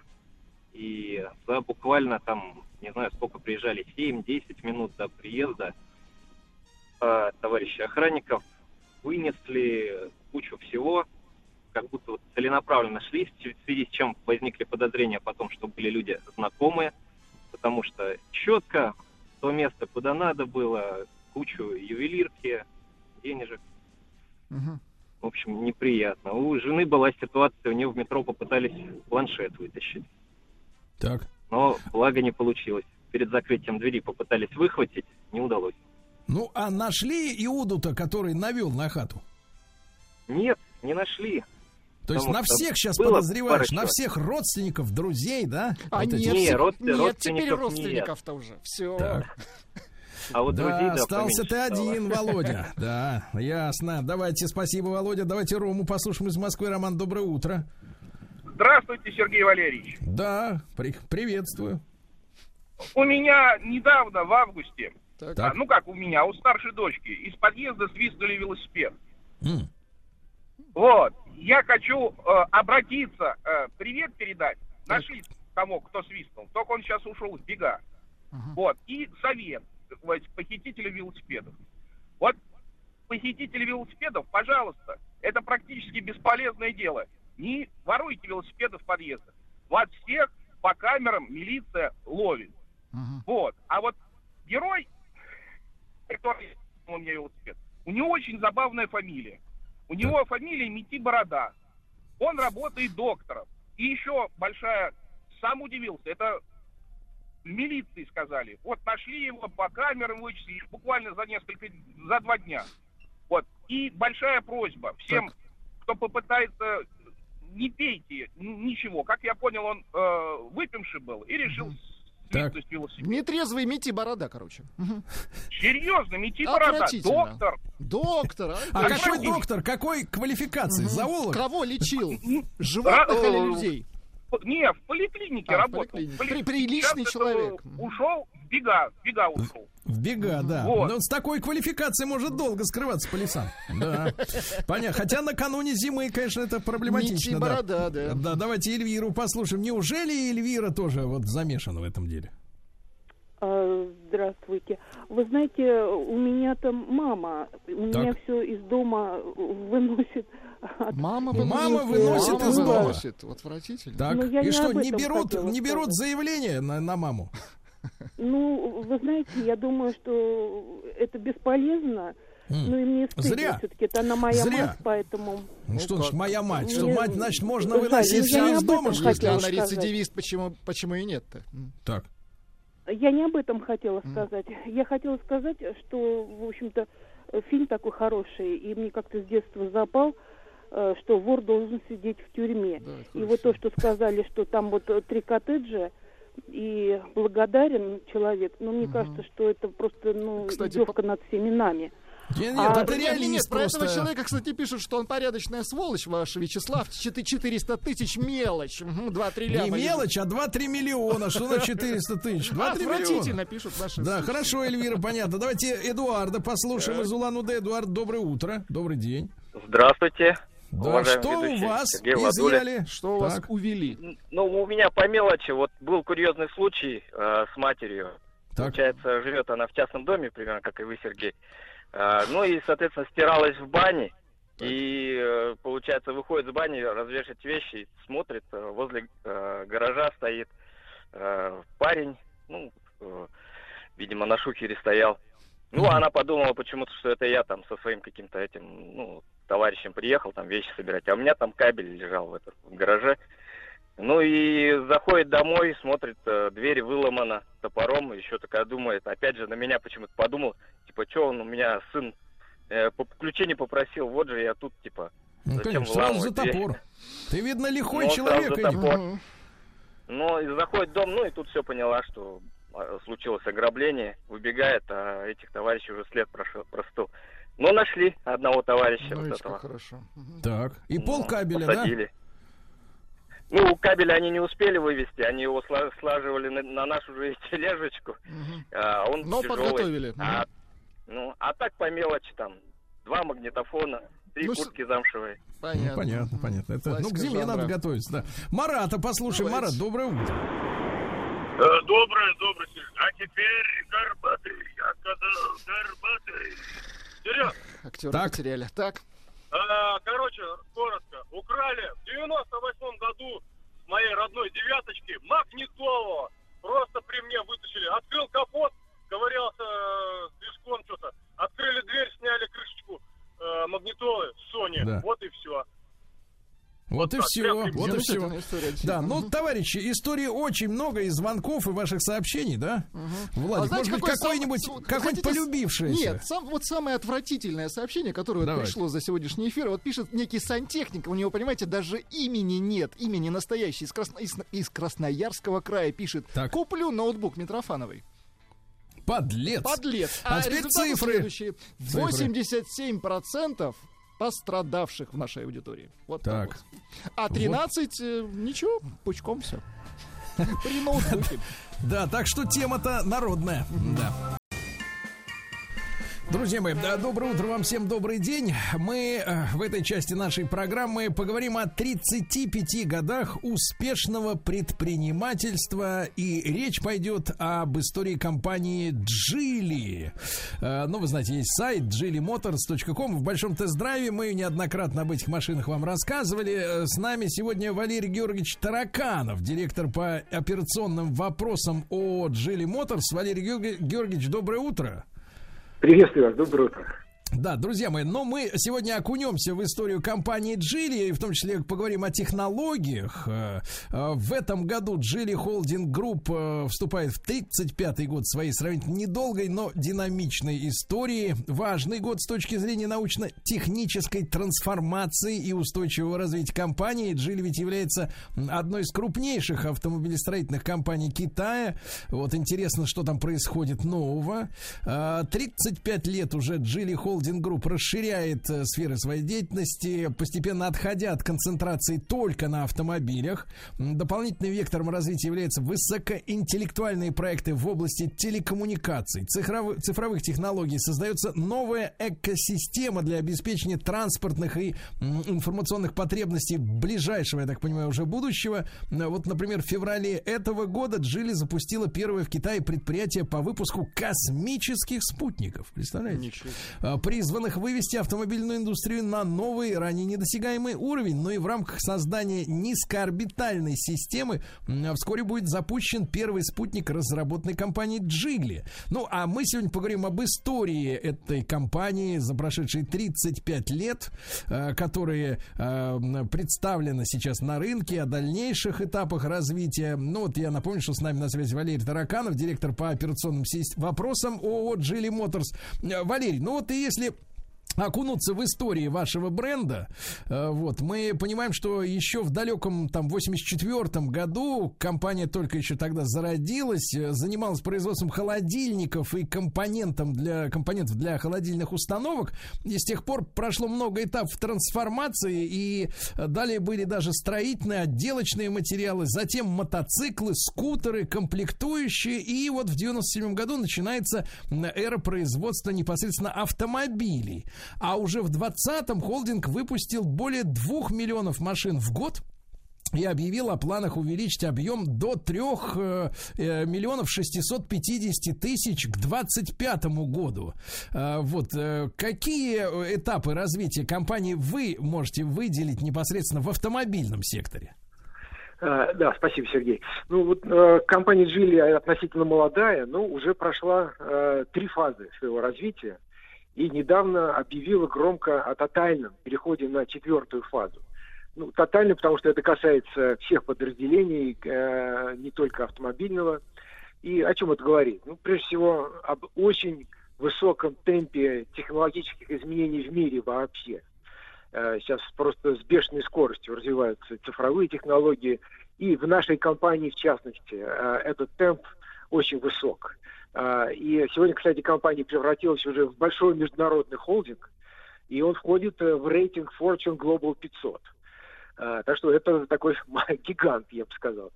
Э, На первом этапе Джили э, поставила, когда еще была совсем начинающим э, производителем, она поставила перед собой цель стать компанией по массовому выпуску доступных автомобилей. Ну, конечно, в основном для китайского рынка. И на достижение этой цели ушло аж 10 лет, с 97 по 2007 год. А Дальше вторая фаза длилась уже меньше, 7 лет. И тогда повышенное внимание уделялось к технологиям и качеству. То есть был такой качественный переход на а, новое поколение продуктов. К ним, конечно, предъявлялись уже более высокие требования. И э, тогда Джили объявила стратегию глобального развития, пообещав делать автомобили безопасные, экономичные, которыми можно пользоваться во всем мире. А в 2014 году Джили провозгласила э, эру 3.0 с новой миссией бренда, которая была направлена на создание автомобилей для каждого. Вот этот этап длился еще меньше, уже пять лет. Вы чувствуете, какой темп? Каждый этап сокращается. Но, ну, а вот э, эра 4.0 в автомобильном направлении фактически началась э, в 2019 году, в 2019 году, когда э, было объявлено о разработке инновационной модульной архитектуры CMA. Э, она была совместно разработана на Geely и Volvo, и она фактически открыла двери для электрификации автомобилей, для внедрения самых передовых цифровых технологий, новых компактных силовых агрегатов. То есть началась действительно новая эпоха. И она, конечно, уже не будет короткой, а, поскольку это а, предполагает очень серьезную трансформацию, и я бы сказал, даже философии компании. Да, да. Валерий, а мы помним же, что миссия у Джили это создавать впечатление от вождения, которое превосходит ожидания. Так звучит, да, этот слоган. А, ну вот какие вот главные ценности бренда вы лично можете выделить? Да, ну, Джили сегодня это не только автомобили. Э, как вы уже упомянули, это и спутники, и телекоммуникации, и различные сервисы мобильности, из которых э, вот сегодня строится большая транспортная экосистема. Но если говорить об автомобильной группе Geely Auto, она входит э, в холдинг, то она предлагает потребителям три основные ценности. Это ориентация на нужды людей, инновации и стремление к совершенству. Э, может, это кому-то покажется очень высокопарным, но вот за этими словами стоит на самом деле очень серьезный смысл. И, если даже хотите, обещание бренда – а, на китайском рынке Geely Auto это крупнейший национальный производитель легковых автомобилей и крупнейшая частная автомобильная компания. И внутри страны она уже ежегодно продает более миллиона машин, причем делает это уже 4 года подряд. И сейчас Geely постепенно начинает экспансию на внешние рынки. Э, это, конечно, требует продуктов, которые уже учитывают ожидания потребителей в разных странах, в том числе и в России. И вы, Сергей, наверняка заметили, что э, наши новые модели, вот Coolray, Тугела, э, мы их запустили в 2020 году, они же вплотную приблизились, или даже, может быть, не уступ, даже не уступают по техническому уровню э, ведущим мировым маркам. Так что бренд Geely выполняет свои обещания. Понимаю, понимаю. Валерий, ну вот мы знаем, что помимо бренда Джили в ваш холдинг входят и, Volvo, и Lotus, и Proton, Link Co. Э, знакомился во время поездки в Китай с этой компанией. Были как-то мы в э, дилерском центре Polestar.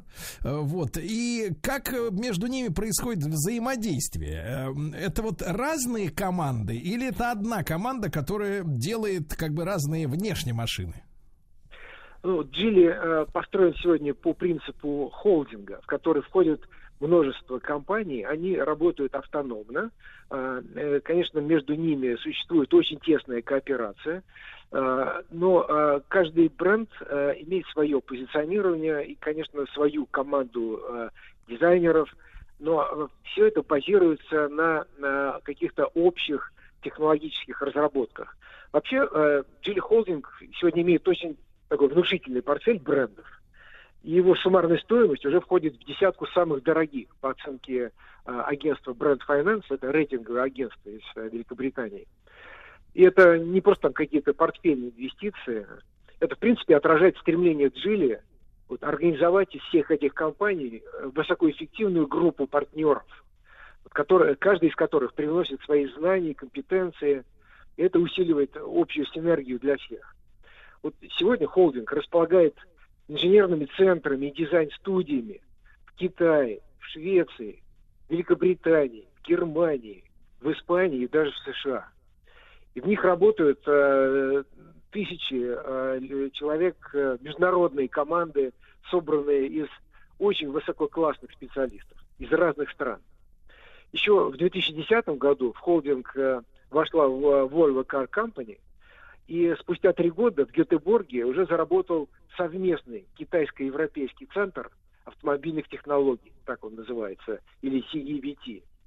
И вот э, этот центр стал катализатором проектирования модульных архитектур, очень продвинутых, современных, э, на которых сегодня базируются новые поколения автомобилей практически всех брендов, входящих в холдинг. А в июле 2021 года, то есть вот совсем недавно, Джили и Volvo и вовсе э, объявили об объединении и выделении даже в отдельную компанию ОРБ э, всех своих предприятий, всех инженерно-технических центров, которые разрабатывают и производят э, двигатели, трансмиссии, причем для всех брендов холдинга. И вот в течение 10 лет э, все дизайн-студии Джили возглавлял англичанин, известный всем, э, ну не всем, а специалистам, э, Питер Хорбери. Э, он был в прошлом э, шеф-дизайнером Volvo, и вот 10 лет он создавал э, стиль автомобилей Джили и других марок, входящих в, в группу. А совсем недавно его сменил теперь немец Штефан Зилов, который отвечал за дизайн Бентли и других марок в группе Volkswagen. Так что в холдинге сейчас царит такая атмосфера творчества и сотрудничества. Для профессионалов из разных стран созданы отличные условия, и это помогает в создании успешных моделей новых технологий. Валерий, но вот вы упоминали э, четвертое поколение, да, развитие задач и технологий. Вот э, чуть-чуть больше расскажите нам, пожалуйста, о новой фазе этого технологического развития Джили 4.0, вот которая открывает э, двери в эпоху автомобилей, созданных на основе модульных архитектур и уже вот электрических силовых установок. Вот мы понимаем, да, что и электродвигателю надо меньше места, правильно, внутри автомобиля. Вот эта новая четвертая, получается, технологическая фаза, она перекраивает саму э, эргономику, архитектуру автомобиля. Э, да, ну, во-первых, модульная архитектура, в отличие от э, платформы, она очень гибкая, она позволяет э, э, проектировать автомобили абсолютно для разных сегментов рынка, с разными системами привода, с разным расположением агрегатов. И э, вы совершенно правильно заметили, э, принципиальные преимущества новые появляются для компоновщиков. Э, то есть более оптимально можно э, использовать внутреннее пространство автомобиля. Э, поэтому на одной архитектуре можно выпускать э, неограниченное количество моделей с разным дизайном, с разными приводами, например, гибридной силовой установки, или полностью электрические. Э, поэтому э, вот эта архитектура, на которой работала совместно Джили и Вольво, она, кстати, стала первой в автоиндустрии, так называемая архитектура с открытым кодом. То есть ее Джили предлагает разным производителям, и сейчас, я думаю, к ней очень большой интерес. Ну, пока, к сожалению, в России не предлагаются автомобили на вот этой новой архитектуре э, CAA. Она а, стала второй архитектурой в рамках э, вот этой стратегии Geely 4.0. Но в Китае уже запущен новый премиальный бренд Zikr. И он, честно говоря, произвел фурор э, не только своим дизайном, конечно, но и вот этой электрической силовой установкой, который обеспечивает большой запас хода. Э, и в целом автомобиль появился, э, получился ну, просто э, во всех отношениях один из самых продвинутых категорий. Uh-huh. Ну, конечно, трансформация 4.0, она затрагивает не только вопросы архитектуры, это новые технологии мобильности, новые коммуникации, это вот, кстати, с упомян... благодаря упомянутой вами системе низкоорбитальных спутников позволяет создать э, э, такую комплексную систему управления городским движением и позволяет автомобилям обмениваться информацией между собой и с городской инфраструктурой. Это технологии, которые уже скоро начнут внедряться в крупных мегаполисах, в Китае и в других странах. Угу. Я надеюсь, когда-то такие технологии, может быть, не очень много времени придет, э, но они придут и к нам в Россию. Э, Валерий, ну вот э, это замечательные все истории, но э, нашему российскому потребителю сегодня что они дают, вот нашему человеку? Ну, стратегия 4.0 в автомобильной области ориентирована, я бы сказал, на четыре основных направления. Это модульные архитектуры, их уже три. Безопасность, диверсификация источников энергии. То есть Джили работает по нескольким направлениям. Не только электрические силовые установки, но это и водородные, и а, установки, работающие на других альтернативных топливах. Ну, а также интеллектуальные технологии, о них я упомянул. Вот плоды всей этой стратегии мы э, уже видим в новых продуктах на китайском и европейском рынках, в частности Link Co. А, это параллельные подзаряжаемые гибриды, электромобили с большим запасом хода. Э, у Zikr, например, это э, там, по одному из циклов даже более 700 километров. А, пока еще э, экспериментальные роботакси, они сейчас проходят испытания в китайских городах, а, разработаны совместно с э, IT-гигантом Байду. Ну и у нас в России уже предлагаются вот свежие э, и стали уже, ставшие уже популярными модели Coolray и Tugela. Они разработаны уже на базе модульных архитектур. А, Их три уже в Джили. И вот э, архитектуры PMA и CMA как раз легли в основу этих новых моделей. А, на них применяются очень современные компактные турбомоторы, трансмиссии нового поколения, которые тоже э, уменьшены в размерах и э, значительно легче, чем традиционные. Э, с- у них есть продвинутые мультимедийные системы нового поколения, комплексы безопасности и водительских ассистентов, так называемый ADAS второго уровня. Вот мы постараемся э, расширять, э, предложить эти предложения нашим российским клиентам. И каждый год будем выводить на российский рынок что-то новое, инновационное. Вот, например, в 2022 году мы ожидаем потрясающий кроссовер KX11. Пока вот он существует под таким условным названием, а, а, мы с ним выйдем впервые в сегмент D. А, Он, как и Тугела, уже будет построен на архитектуре CMA, а а это значит, что в технологиях э, не будет уступать конкурентам из Японии, Кореи и Европы. Хорошо, Валерий, ну вот смотрите, почему наш сегодняшний разговор э, состоялся, да, потому что э, именно сегодня, 15 сентября, в России начинаются продажи новой вашей модели Geely Atlas Pro. Э, с Geely Atlas мы достаточно хорошо уже знакомы, многие в нашей стране, и большой тест-драйв в том числе. Э, это первый массовый автомобиль э, сегмента м, с технологией так называемого мягкого гибрида. Вы вот можете объяснить э, потребителям, которые еще не щупали, да, эту машину, на ней не ездили, тест-драйв не проходили, м, что такое мягкий гибрид в вашем исполнении? Зачем это? Да, хорошо. Ну, во-первых, я хотел бы э, подчеркнуть, что Atlas Pro это современный семейный кроссовер с мощным турбомотором 177 лошадиных сил, с преселективным автоматом с двумя сцеплениями и полным приводом и просто шикарным, богато оснащенным салоном. Вот это просто а, то, что требует э, э, обязательно внимания. Ну, а главная его особенность, как вы сказали, это э, то, что он оборудован 48-вольтовой системой мягкого гибрида, мы ее называем EMS. А, у нее есть приводной стартер-генератор, конвертер и литий-ионная батарея.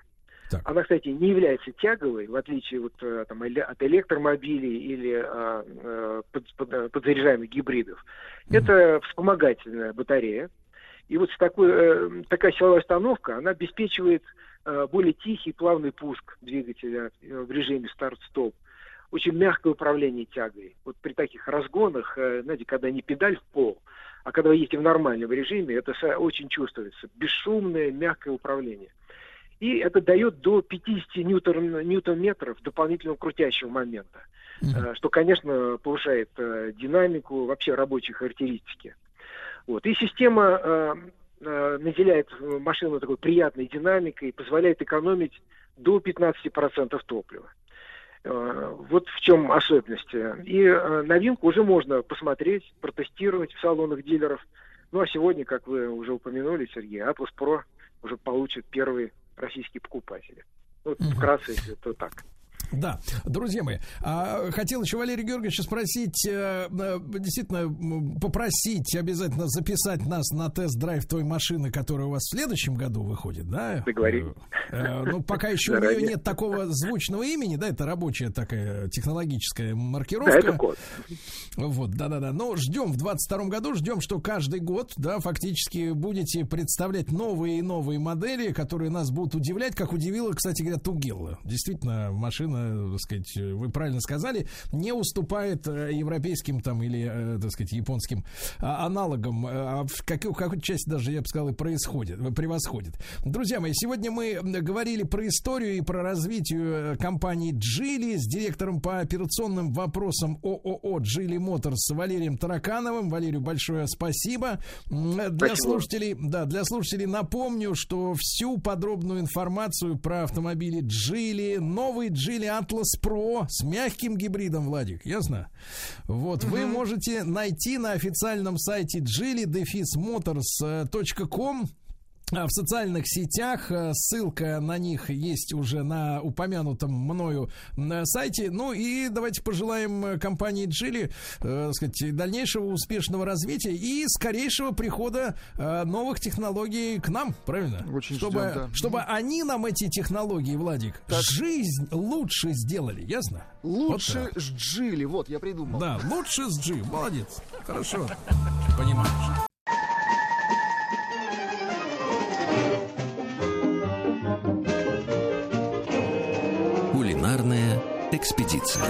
Друзья мои, в эфире наш э, проект для всех, э, как говорится, желающих поесть. А такое желание настигает нас неоднократно да, угу. и в этой жизни, и в каждый день.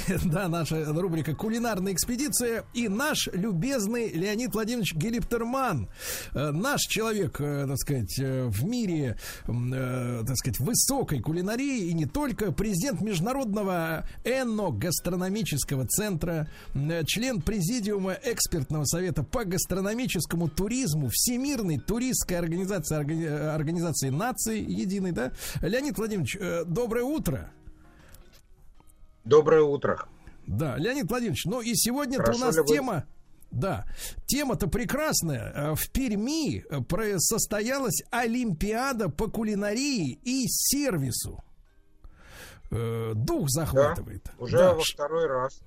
Да-да-да. А, э, соответственно, Леонид Владимирович, э, давайте, э, поскольку мы первый раз как-то пропустили, вот, сразу со второго, какая ставилась перед этой Олимпиадой задача максимальная? Максимальная задача простая, как перед любой Олимпиадой. Побеждает сильнейший, выявление лучших поваров, лучшего опыта, поднятие нашего уровня сферы гостеприимства на совершенно другой качественный уровень. Люди же целый год готовились, старались, и в рамках Олимпиады было проведено несколько чемпионатов национальных. Так что там все как на Олимпийских играх было. Ну и, конечно, для кого-то, как на любой Олимпиаде, было очень важно то, что называется участие. Потому что посмотреть, как работают другие, это всегда очень правильно и интересно. Леонид Владимирович, поскольку в названии Олимпиады есть и кулинария, и сервис, да, кулинария скорее, кулинария и сервис, то э, вопрос э, простой. А, как вы думаете, у нас есть некий дисбаланс между э, успехами именно команды поваров и команды, соответственно, вот тех, кто обеспечивает гостеприимство на местах? Или, так сказать, они идут ногу в ногу? Вы знаете, вы очень правильно задали вопрос, и он на самом деле больной. Дело в том, что, вот, скажем, кулинарное сообщество и э, туристическое сообщество, они живут в параллельных мирах. Иногда, так сказать, вынужденно пересекаясь, но в принципе миры параллельные. И такая есть сверхзадача сделать так, чтобы вот две эти ноги очень важные – для сферы гостеприимства, чтобы они начали больше взаимодействовать. Поэтому а, организатор Олимпиады, Национальная ассоциация кулинаров России, она пошла на то, чтобы деловую программу практически целиком посвятить э, туризму и посвятить вопросам, которые связаны со сферой гостеприимства. Это, в общем, было впервые, и это было очень правильно и полезно, потому что люди начинают друг друга слышать и лучше понимать. Леонид Владимирович, но мы понимаем, э, что э, если как раз речь идет о туристическом, да, гостеприимстве и о туристическом, э, о туристической кулинарии, да, то мы понимаем, что такое рестораны, условно говоря, да, на местах. Ну, вот в тех городах, которые, так сказать, обслуживают в большинстве своем местных жителей, да. Местные жители хотят удивляться, хотят, так сказать, все время что-то новенького, вкусненького и так далее. А мы сегодня сегодня понимаем, чего хочет наш э, внутренний турист в плане гастрономии. Вот что, вот главная задача для этого человека, она как отличается ли она от, э, условно говоря, местного жителя? Да, и серьезно отличается. И здесь есть такой ну, серьезный вопрос, а, а что развивать на местах. Дело в том, что, ну, возьмем какой-нибудь город, там, неважно, Урала. И э, этому жителю, ну, наверное, не очень интересно пробовать э, кухню, которую он и сам знает, и дома готовит, и э, там бабушки его готовили с мамами. Ему будет больше, наверное, интересно какие-то экзотические вещи. И он скорее пойдет э, в такие рестораны. А вот гость, который приезжает в этот город, ему абсолютно неинтересно на Урале идти и пробовать там японскую кухню или итальянскую кухню. Первый же вопрос, который любой обычный человек задает, приезжая в другой город, а что у вас есть свое? Вот а что у вас можно ваше попробовать? А где это можно попробовать? И этим, конечно, очень серьезное отличие, потому что если ресторан ориентируется на приезжих прежде всего, ну, безусловно, есть и блюда местной кухни, которые в современных условиях люди дома не очень хотят готовить. Там долго, муторно, там продукты какие-то еще надо бегать искать. Вот лучше я это в ресторане попробую. То, в принципе, рестораны локальные, локальной кухни, они в большей степени рассчитаны на приезжих туристов. И в меньшей степени на местных. И тут они, конечно, очень серьезно отличаются. Я же не говорю про те рестораны, которые при гостиницах, где вообще все абсолютно совершенно очевидно. И это как раз поле для местной кухни, которая, к моему глубокому сожалению, в подавляющем большинстве отелей по нашей стране, она не слишком удачно развита. Они, отели как-то усредненно пытаются кормить чем-то там э, такой средний общепит. Леонид Владимирович, того, но это же, это же странно. Это же странно. А что, вот владельцы этих там, ну не знаю, про какие-то сверхкрупные сети я что-то не слышал, что в России существовали внутренние, но э, владельцы этих отелей, которые заинтересованы, в принципе, чтобы к ним ехали люди, да, они понимают, что э, сейчас на подъеме именно внутренний туризм, да, между регионами. И, в принципе, ну, обычному человеку, ну, взрослому, нормальному, ему же это все очевидно. А почему они, ну, извините за молодежный сленг, не втыкают-то? как, какой должен быть ресторан в отеле? В чем причина? Вот э, это находится за гранью моего понимания добра и зла, если честно. А потому что, ну, казалось бы, очевидные вещи, но они не очевидны. И когда ты, ну, я очень много по стране езжу, и когда приезжаешь куда-то и встречаешься там с какими-то руководителями отелей, ты им говоришь, ребят, ну вот объясните, почему вы, например, у себя в отеле не имеете какой-нибудь э, там шкаф-холодильник, в котором будут сосредоточены местные фермерские локальные продукты, которые я, командировочный, которого нет времени бегать по магазинам, с удовольствием бы у вас в отеле бы купил и привез бы домой. Вы зарабатываете, фермер зарабатывает, вы продвигаете свой регион, свой локальный продукт. В чем проблема? Э, ответ, в общем, нет. Они на меня смотрят, как будто я им галактики новые открыл. Мне кажется, тут просто еще вопрос в... Ну, есть вопрос, может быть, экономический, потому что на том же шведском столе великолепное место для того, чтобы ты продвинул локальные продукты. Ну, просто великолепно. Ну, да. ну, много ли вы видели мест, где было бы написано, например, там, ну, творог, да? И была mm бы табличка, что это творог там от такого-то фермера или с такого-то района. Таких отелей по стране вообще на пальцах. А ну кто бы, казалось, мешал? Ну вот тут начинается. А вот это лучше мы купим творог no name, там и так люди съедят, а тут еще вот мы будем заморачиваться, это будет чуть дороже там. Ну то есть вот пока, к сожалению великому, вот mm-hmm. это вот понимание того, что надо поддерживать локальное, надо поддерживать местных производителей. И тогда ты будешь гораздо более интересен со всех точек зрения. Пока это осознание массово не пришло. Да. Ну, ставим вместе с Леонидом Владимировичем Галиптерманом на вид нашим а, ательерам, да, что очевидные вещи, в принципе, давно пора уже понять, вот, и не жмотиться а, на местные продукты, хотя они будут чуть-чуть подороже. Леонид Владимирович, так в этой связи, вот, э, во-первых, почему именно в Перми прошла Олимпиада, да, по кулинарии и сервису, и вот если мы под углом именно туристическим смотрим, то э, вот в чем заключалось соревнование между мастерами, э, так сказать, сказать, приготовления пищи? Давайте по порядку. Почему да. Пермь? Пермь, потому что она проявила э, силу воли э, в период пандемийный. Вы же понимаете, что провести массовое мероприятие сейчас э, в российских регионах это очень непростая задача.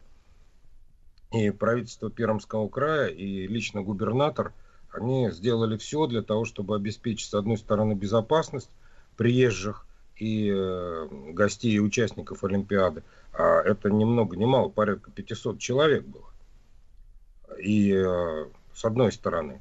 А с другой стороны, они очень хотят продвигать Пермский край через гастрономический туризм. У них есть это понимание, они очень много делают в последнее время, поэтому они предложили Национальной ассоциации, ассоциации кулинаров себя как место, которое готово и технически, и политически, и финансово вот такое вот э, всероссийское мероприятие провести. Mm. Поэтому Пермь, ну и безусловно, руководство региона прекрасно понимает, какой это толчок для местного поварского сообщества, для местных рестораторов и ательеров, вот получить э, вот такую Олимпиаду с э, прекрасными профессионалами в самых разных областях – плюс еще и деловая программа, которая собрала и гастрономических журналистов, и маркетологов, и практиков со всей страны, от Камчатки до Калининграда. Конечно, получить такое мероприятие для региона это очень много значит. А да. Что касается, там, скажем, соревновательной составляющей, ну вот, например, я вам перечислю трех человек, которые стали, а, получили а, выиграли в номинации «Шеф года». Да. А вот Евгений Чукалкин из Каменск-Уральского, Свердловской области. На втором месте Игорь Машуров из Суздали, Владимирской области. На третьем месте представитель Санкт-Петербурга Михаил Трофимов. Согласитесь, что география э, не самая привычная да, для, для таких вещей. Или там кондитер года, например, победитель из Абакана Наталья Метелева, пекарь года – Наталья Варикаш из Рязанской области. Ну, в общем, география очень большая, и это действительно вся страна, и это очень важно. Угу. Леонид Владимирович, ну и вы наблюдали, наверное, своими глазами, что э, люди знакомятся, да, они видят, э, э, видят опыт своих товарищей по другим регионам. Они же, кроме как на этой площадке, бы, наверное, никогда бы так и не встретились, правильно? В таком количестве, по крайней мере. Конечно. Ну, это как любая Олимпиада. Ну, вот э, ее совершенно спокойно можно рассматривать в любом контексте спортивной Олимпиады. Ну, понятно, что есть отличия, но в принципе. То есть это вот такой вот слет, съезд, э, показательные выступления, которых тоже в том числе да. там было очень много. Там же была целая программа по мастер-классам, где специалисты там, да. в тех или иных областях Друзья мои, друзья мои, но остается, остается только завидовать Пермскому краю, где кулинария на подъеме. Друзья мои, в рамках нашего проекта «Кулинарная экспедиция» мы сегодня говорим об Олимпиаде по кулинарии и сервису в Перми. С нами Леонид Владимирович Галиптерман, президент Международного ЭНО гастрономического центра, э, член президиума экспертного совета по гастрономическому туризму Всемирной туристской организации при Организации Объединенных Наций. Э, Леонид Владимирович, вы упоминали деловую программу, да, Пермской Олимпиады. Если чуть-чуть поподробнее, что там происходило? О, там было не менее интересно, чем на конкурсе пиццайола, которые крутили тесто над головой.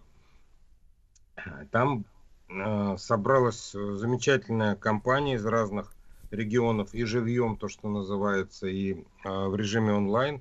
Обсуждали самые разные темы. Ну, например, э, такая тема, как СМИ и сфера гостеприимства.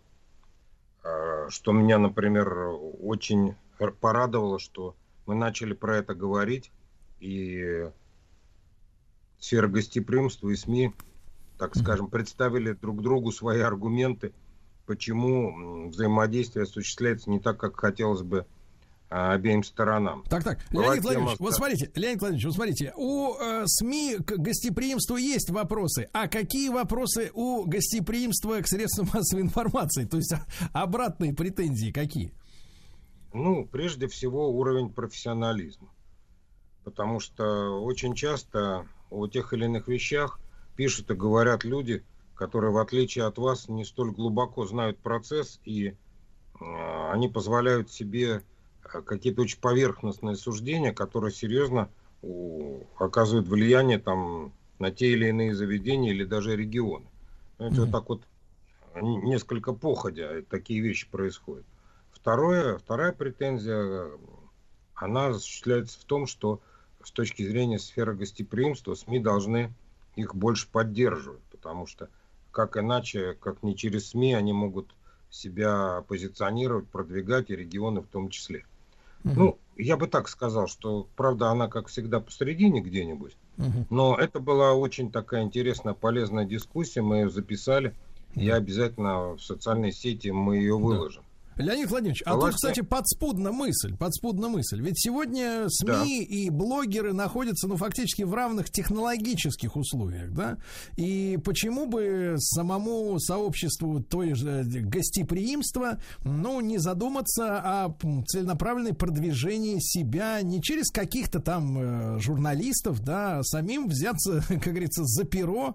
Сегодня эти технологии как никогда доступны, и, честно говоря, уповать на одних лишь журналистов, у которых которых там разных э, тем много, да, для выступлений. Но, наверное, не стоит. Сегодня есть отличные возможности для обращения к людям и помимо официальных СМИ.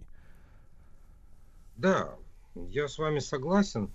А, ну, на самом деле, несколько журналистов а, предложили а, на следующий, в следующем году провести так называемый слет гастрономических журналистов или съезд, или как угодно. Так. Для того, чтобы про это серьезно поговорить и на, я уже начал общение с федеральным агентством по туризму э, с тем, чтобы обсудить, в каком виде и формате вот такое вот мероприятие можно было провести, поскольку уверен, оно было бы крайне полезно. Прекрасно, прекрасно. Я бы тоже, кстати, записался бы туда. Леонид Владимирович, да, и вопрос такой. Спасибо. Леонид Владимирович, и вопрос такой. Смотрите, встретились мастера из разных уголков страны. Э, победили люди, которые э, работают, ну, мягко говоря, в глубинке, да? У них прекрасный опыт, прекрасный профессионализм. Что эта Олимпиада даст нам всем, вот по итогам ее завершения? Да, понятно, для профессионалов выхлоп понятен. Вот мы все что получаем э, после того, как Олимпиада в Перми завершилась? Мы получаем простую вещь. Мы получаем повышение среднего уровня мастерства шефов в нашей стране в самых разных номинациях. Мы получаем молодежь, поскольку был конкурс юниоров. Мы, мы учим молодежь на лучших примерах. Ну и, конечно, если говорить о сфере гостеприимства и там, о деловой программе в частности, как я уже сказал, мы все вместе работаем над тем, чтобы в нашей стране стало вкуснее, теплее, добрее и гостеприимнее. Ну, это прекрасные, прекрасные цели. Мы не обо всем успели э, сегодня поговорить. Может быть, пару слов буквально, э, Леонид Владимирович, о конкурсе видеороликов, да, успеем еще сказать. О, да. Э, это была, честно говоря, моя идея. И мы провели первый всероссийский конкурс видеороликов о гастрономическом туризме. И да. там были четыре номинации – и победители были совершенно замечательные из Карачаева, Черкесии, из Якутии, из Казани, из Пермского края. Я сейчас про номинации говорю. Угу. Это очень красиво, это здорово, и это реально профессионально. Люди были в шоке, насколько у нас уже научились такие вещи делать, которые связаны с гастрономическим туризмом. И обязательно на ресурсах Ростуризма эти ролики появятся и в социальных сетях. Угу. И там, в ближайшее время они за рубежом будут показываться. То есть э, мы сейчас в этом направлении тоже очень серьезно двигаемся. Ну, то есть то, что очень важно для любого дела, именно красивая упаковка, да, красивый визуальный ряд, мы уже научились делать. Ну, а кормят у нас, э, товарищи, могу сказать, как человек много путешествующий по стране, действительно очень и очень вкусно. Спасибо всем участникам э, Пермской Олимпиады и, конечно, Леониду Владимировичу Гелиптерману, президенту Международного эногастрономического центра. Спасибо огромное.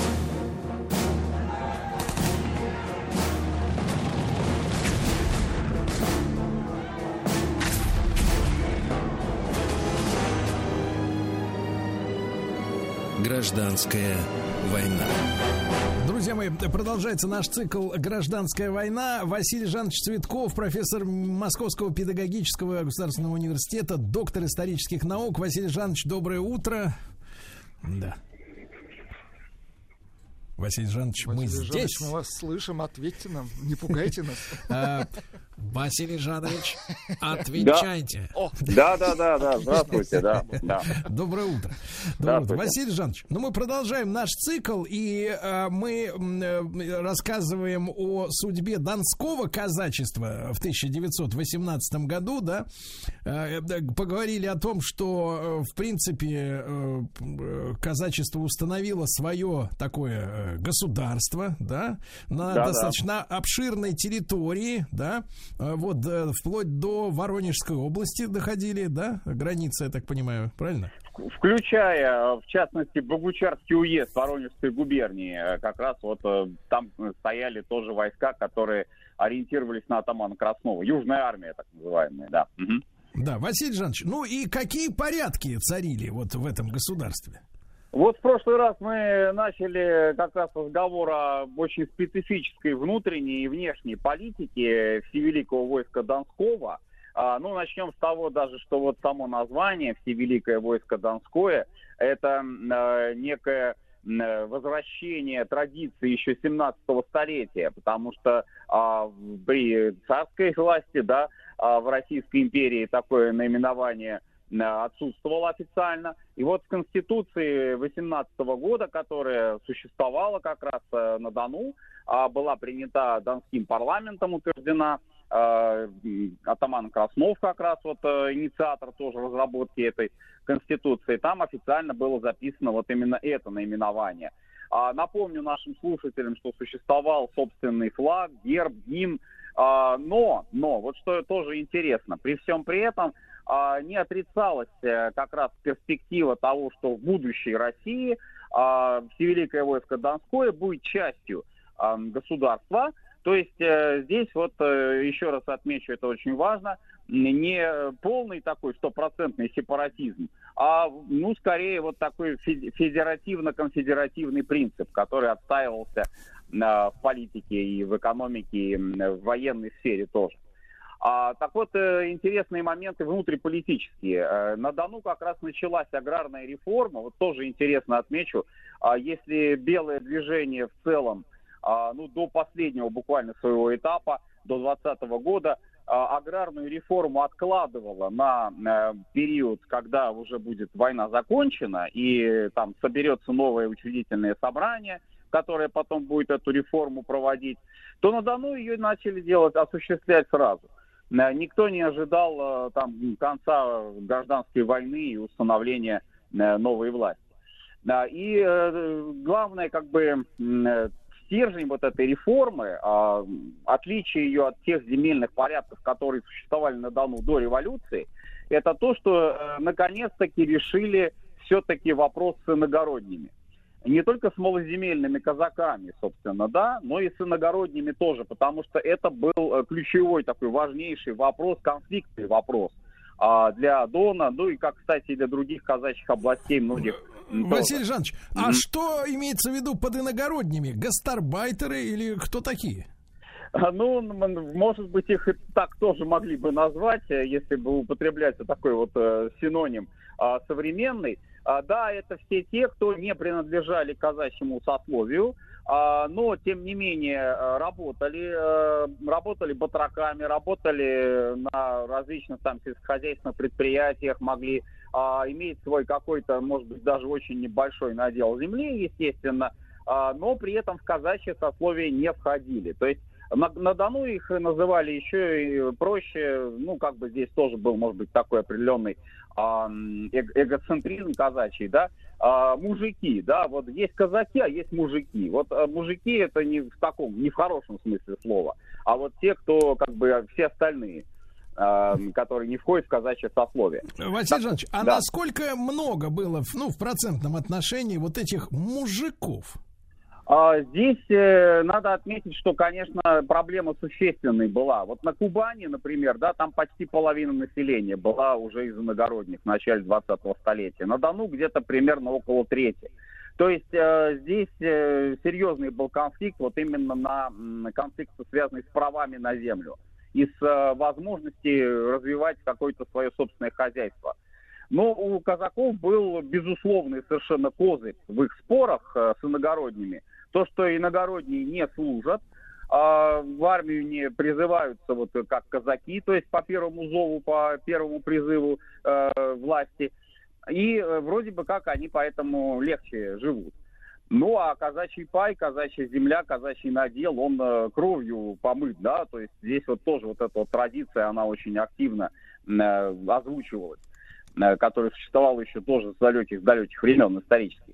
И вот этот новый закон Всевеликого войска Донского, это аграрная реформа, как раз которую стали проводить, она э, устанавливала как бы два таких э, важных момента. Во-первых, оказачивание. То есть э, те, кто поступают на службу в Донскую армию иногородние, автоматически, э, можно даже так сказать, становятся казаками. А те же казаки, вот тоже, кстати, обратите на это внимание, которые дезертируют из армии, которые переходят на сторону красных, становятся красными казаками, из казачьего сословия исключаются. А, вот такая вот интересная получалась ротация э, сословная, да, вот, э, и э, опять же ориентированная на то, чтобы заинтересовать э, людей в службе в рядах Донской армии. Да, но при этом, опять же, сохранялась э, собственность общинная, потому что казачьи земли, там э, как раз юрты, юрты казачья общинная собственность. Существовали переделы. Интересный тоже момент аграрной реформы, отмечу, вот частновладельческие земли, ну их, правда, было не так много а, на Дону, как там в других губерниях соседних, а, они переходили в войсковой фонд. А, то есть как бы становились государственными землями, и вот из этих земель наделялись э, тоже малоземельные казаки. Ну, чтобы не допускать уж такой э, конфликтной ситуации между э, ставшими казаками иногородними вчерашними, да, и, и теми казаками, которые, собственно, были коренные казаки. А, вот такая была аграрная реформа, суть ее как бы в основных чертах.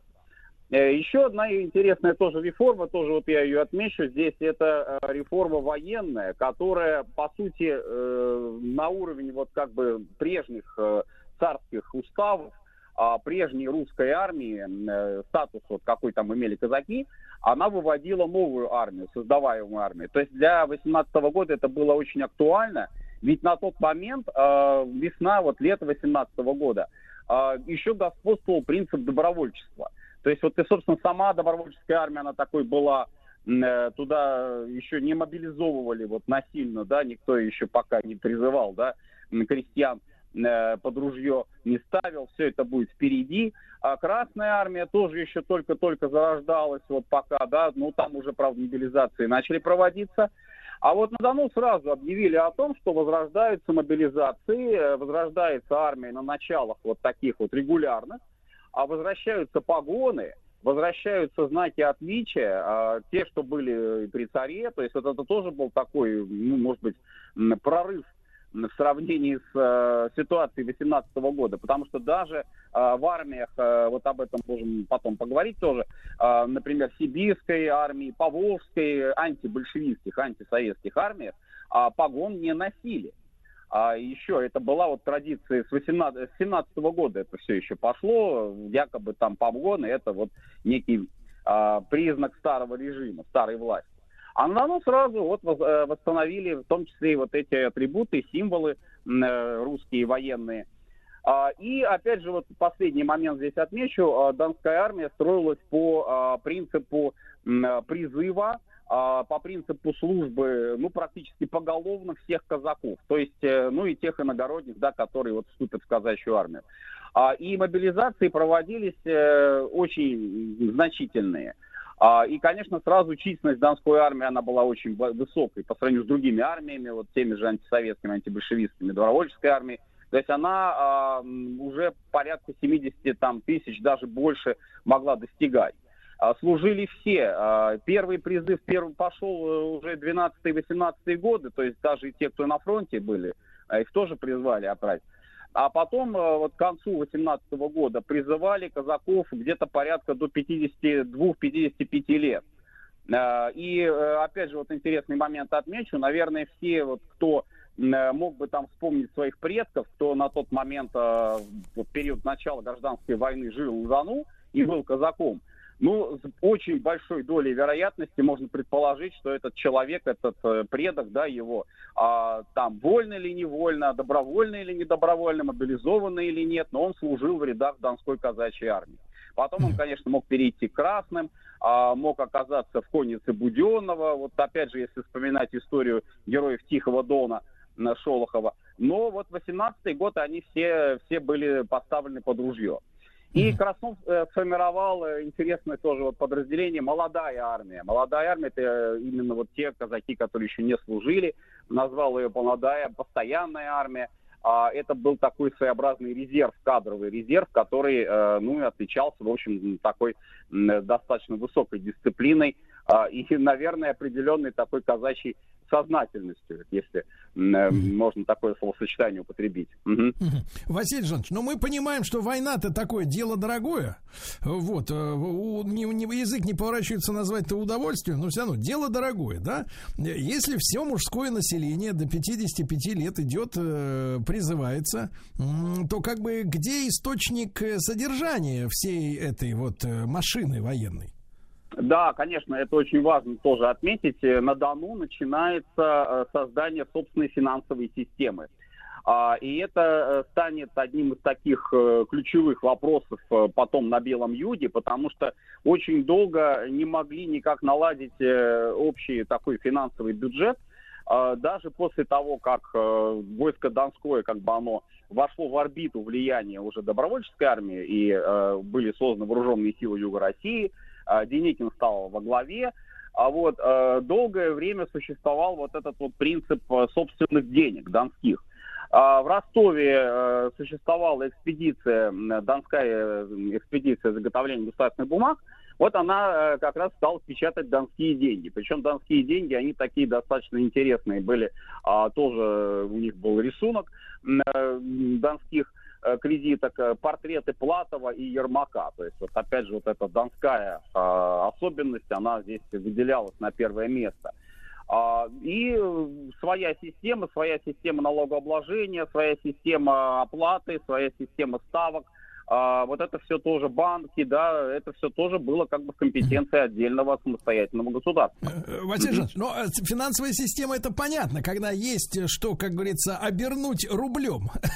вот, а источник-то, источник, мы же понимаем, что там финансирования все время не хватало, например, ну, основной массе добровольческой армии, да, там пожертвования там проходили в ее пользу, какие-то там, значит, беглые на запад промышленники что-то от отстегивали вот э, в помощь антисоветским силам. А э, где казаки? Просто вот я имею в виду сама экономическая система. Откуда черпать деньги, если взрослое мужское население уходит? То есть как создавать продукт, как говорится, финансовый? Ну, во-первых, э, там уж не такая была э, прям одновременная мобилизация. То есть, да, то, что так, э, я вот только что сказал, да, они как бы должны были служить, но это не означало, что прям вот одновременно все ушли, хотя такие э, периоды тоже были. А, когда еще относительно стабильное было положение, вот как раз э, лето-осень 18 года, все там шли боевые действия, но не настолько серьезные, э, в частности, вот бои за Царицын были. Э, все-таки экономика работала работала, экономика продолжала работать. В основном, конечно, сельскохозяйственное э, производство. И вот тут мы подходим к еще одному важному моменту. Это э, сотрудничество экономическое сотрудничество, не только политическое, не только военное, да, с Германией. То есть э, торговля с Германией, признание Германии атаманом Красновым, обоюдное признание. Вильгельм II признает Краснова, Краснов признает Вильгельма. Э, и в Германию идет сельхозпродукция, в том числе и та, которая вот будет э, получена, выращена в 2018 году. Э, для немцев, конечно, это было важно. А для войска Донского Краснов объяснял это тем, что, по сути, это не является каким-то предательством национальных интересов, как об этом говорил тот же Деникин, а это является выгодной для войска экономической сделкой. То есть, ну, как говорится, воевать, воевать, но надо и торговать. А что, что взамен получали э, казаки из Германии? А, Прежде всего, оплата шла э, посредством получения оружия. А, Ну, правда, тут тоже интересный момент. Оружие это было не немецкое, а оружие было э, российское из складов, э, в частности, Юго-Западного фронта, бывшего, времен Первой мировой войны, который существовал. Вот, но после такого тотального ухода русских войск э, после Брестского мира в условиях, когда много, достаточно много арсеналов фронтовых оказалось в руках Австро-Венгрии, в руках Германии, вот это самое оружие и отправлялось на Дон. То есть, то есть Но- Василий Жанович, это как, э, как в фильме. Я сам у себя купил, да? Получается так, можно так сказать. Хотя формально вот заявлено было, что это теперь военный трофей. И э, мало ли, что там это было в России произведено, но немцы ведь его взяли. То есть А Краснов, э, Кра- Краснову не хватало оружия? То есть его действительно негде было взять э, вот на веренной территории? Это действительно было так необходимо? Или зерно было нужнее немцам, чем нам эти винтовки? Вообще серьезная была проблема с оружием. Почему? Потому что из э, производства вот такого военного, ну, можно было бы отметить только арсеналы, какие-то вот небольшие такие ремонтные предприятия, которые существовали в том же Ростове, а, в Таганроге. Но а, массовое производство вооружения, конечно, на Дону наладить не удавалось. А, И э, поэтому вот эти поставки, они были важны. Там дело доходило до того, что вот если посмотреть фотографии, которые сохранились с тех лет, ну это вообще для многих армий белых характерно, бронепоезда, бронеавтомобили э, делали из э, самых там подручных каких-то средств, я не знаю, особенно броневики. Вот если посмотреть, донские броневики, а есть э, и такие, как бы видно, что они сделаны на заводе, э, типа Остин Путиловец, а есть видно совершенно, что это какой-то, наверное, там, не знаю, трактор, может быть, был, да, и его э, со всех сторон там припаяли к нему листы стальные, поставили пулемет, и получился вот такой вот монстр огромный э, с пулеметами, э, который на- назвали бронеавтомобилем. Э, Вот, поэтому, естественно, проблема была, и, естественно, здесь Краснов считал по возможным для себя вот такие сделки, такого рода сделки. Василий Жанович, а объективно, объективно, зерно уходило по демпинговым ценам или по более-менее, ну, скажем так, достойным? А, ну, считалось, что э, это нормальные сделки. Считалось, что поскольку все-таки Германия, она не только как бы здесь является таким гарантом существования донской государственности, потому что она же признала де юре, да, получается, и де-факто, и де юре признала Дон, а, как считал и Краснов, и э, считали многие политики, вот, то, в общем-то, это такая вот плата оправданная. А, Хотя, конечно, многие промышленники, предприниматели заявляли о том, что да, это демпинг, да, это совершенно невыгодно для Дона. Но им в ответ говорили, а что вы хотите, в таком случае вот э, придут э, большевики, а, им, а нам воевать с ними нечем.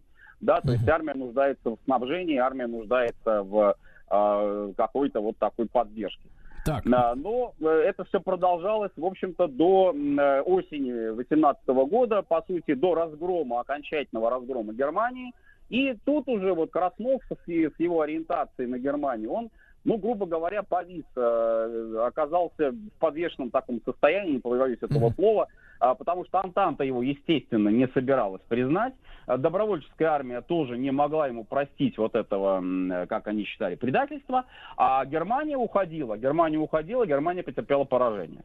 Мгм. Василий Жанович, ну и тогда вот на момент там весны, лета 18 года, какие э, цели и задачи стратегические ставила вот это, так сказать, признанное Германией государственное образование? Вот эта вся армия, там, в 70 тысяч э, казаков, это фактически как, пограничные силы для того, чтобы охранять свою э, землю от э, возможной, как говорится, в кавычках, интервенции э, красных или конфликтов с другими белыми? То есть вот задача-то максимально у них какая была?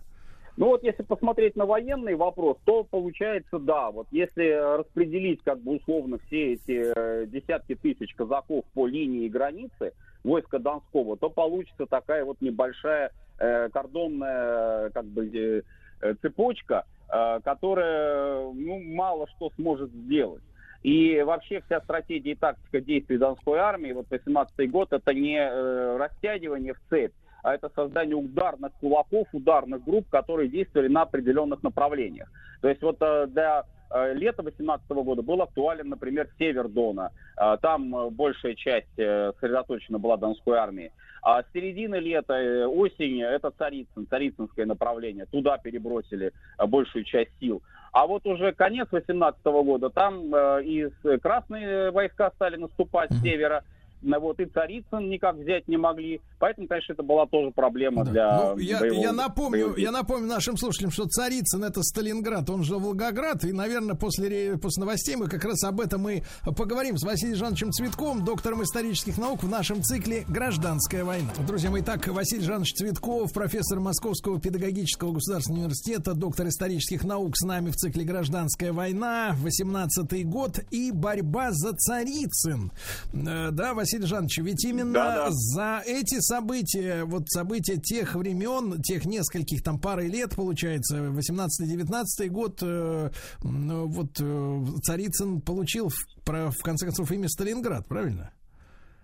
Да, да, да. Это как раз очень такой рубежный, наверное, этап от 18 э, года э, и достаточно значимый, потому что вот для Э, красной для советской власти, да, э, Царицын действительно был э, очень-очень важным пунктом.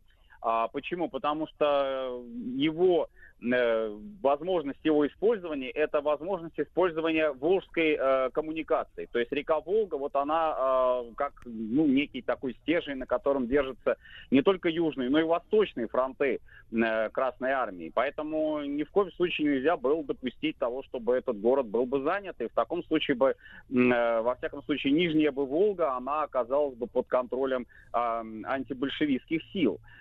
И оборона Царицына, она э, была весьма стойкой. Донцы сами признавали то, что оборона очень э, хорошо организована.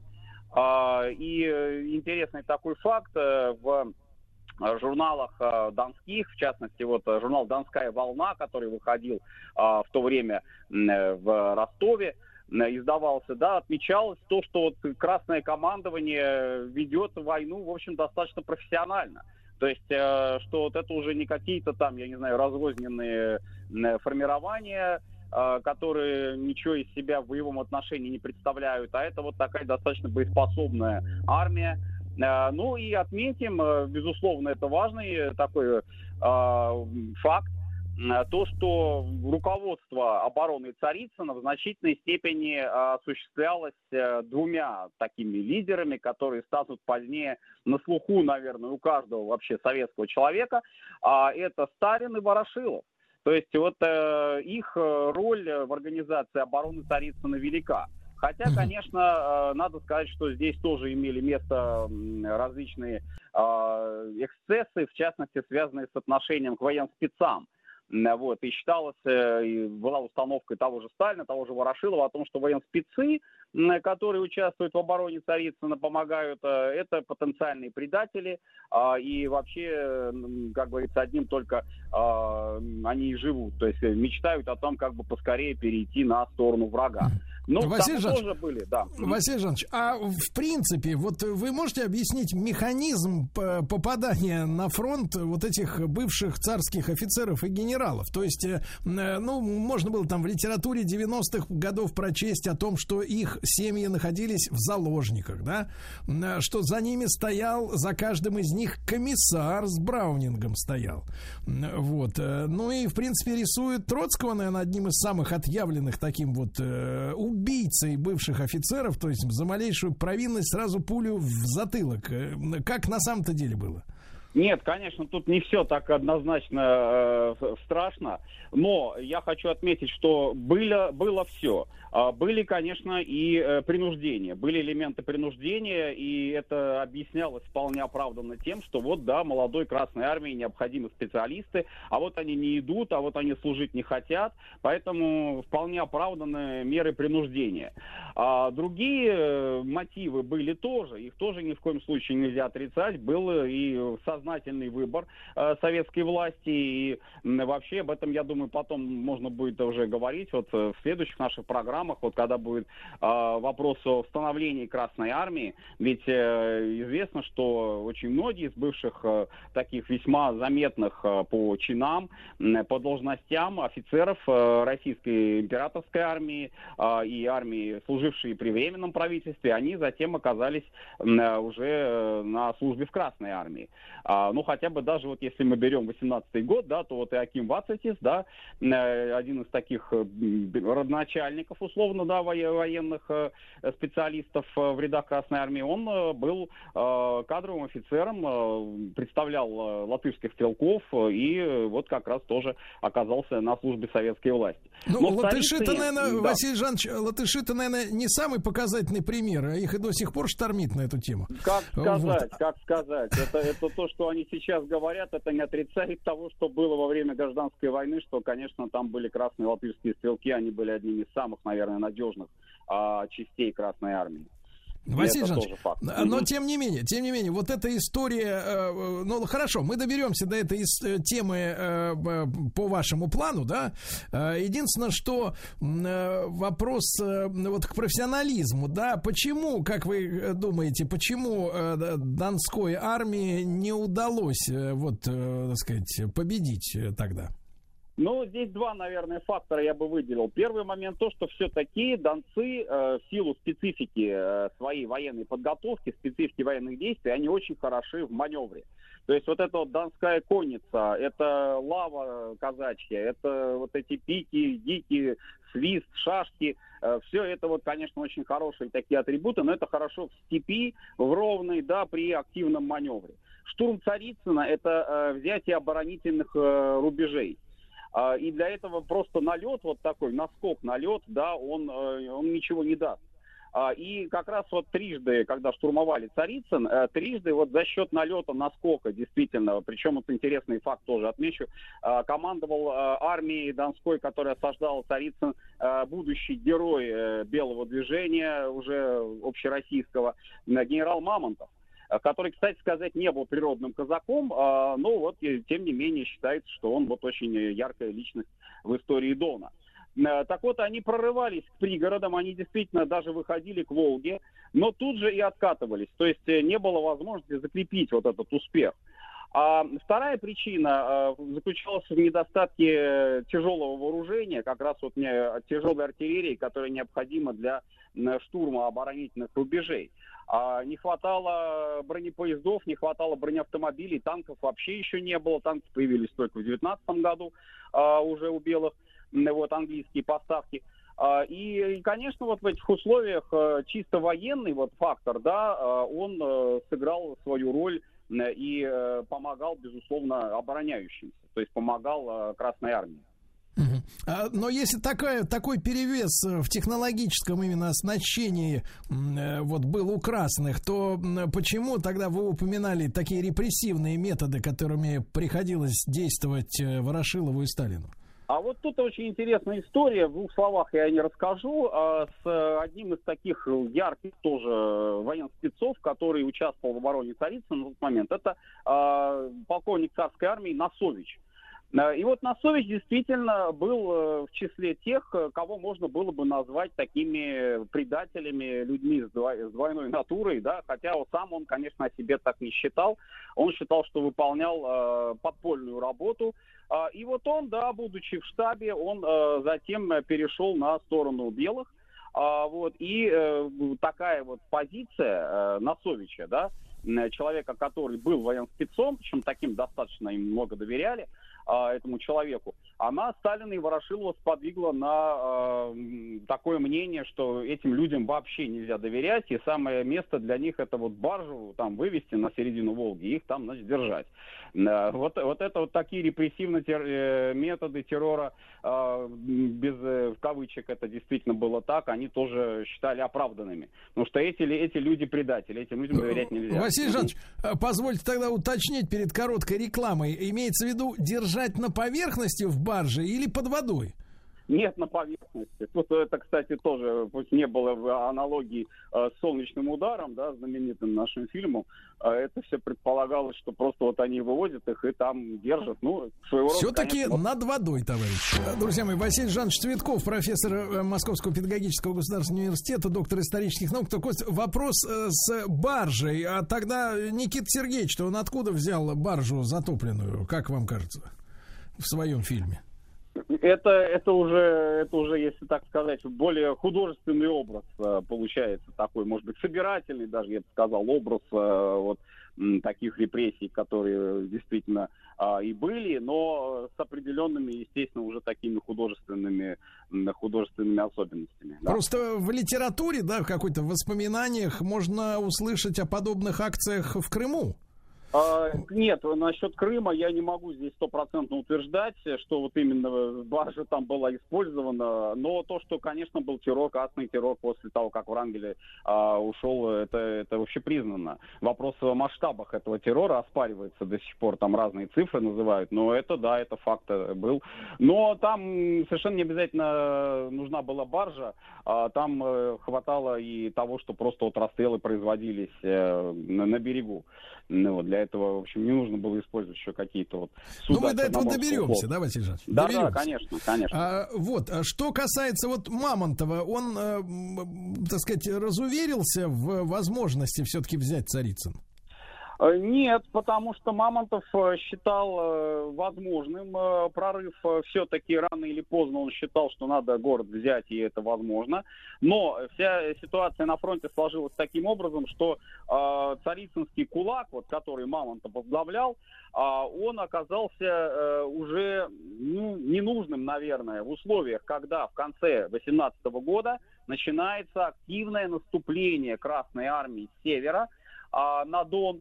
И те части, которые вот как раз должны были бы прикрывать э, это направление, а, там начинается дезертирство, они переходят на сторону Красной Армии, э, и Царицынский кулак просто-напросто распадается, потому что войска нужны уже на других участках фронта. Уже нужно Дон спасать, уже не нужно там расширять а, плацдарм и брать э, Царицын, а нужно уже прикрывать Новочеркасск, прикрывать Ростов-на-Дону, потому что Василий Жанович, очень... Да. мгм. Да, а существует объяснение дезертирству? Потому что оно же было достаточно широко и распространено и в Красной Армии, да? Вот, а у белых, э, ну, в частности, у донцов, э, из-за чего это? Мы, мы их механизм понимаем?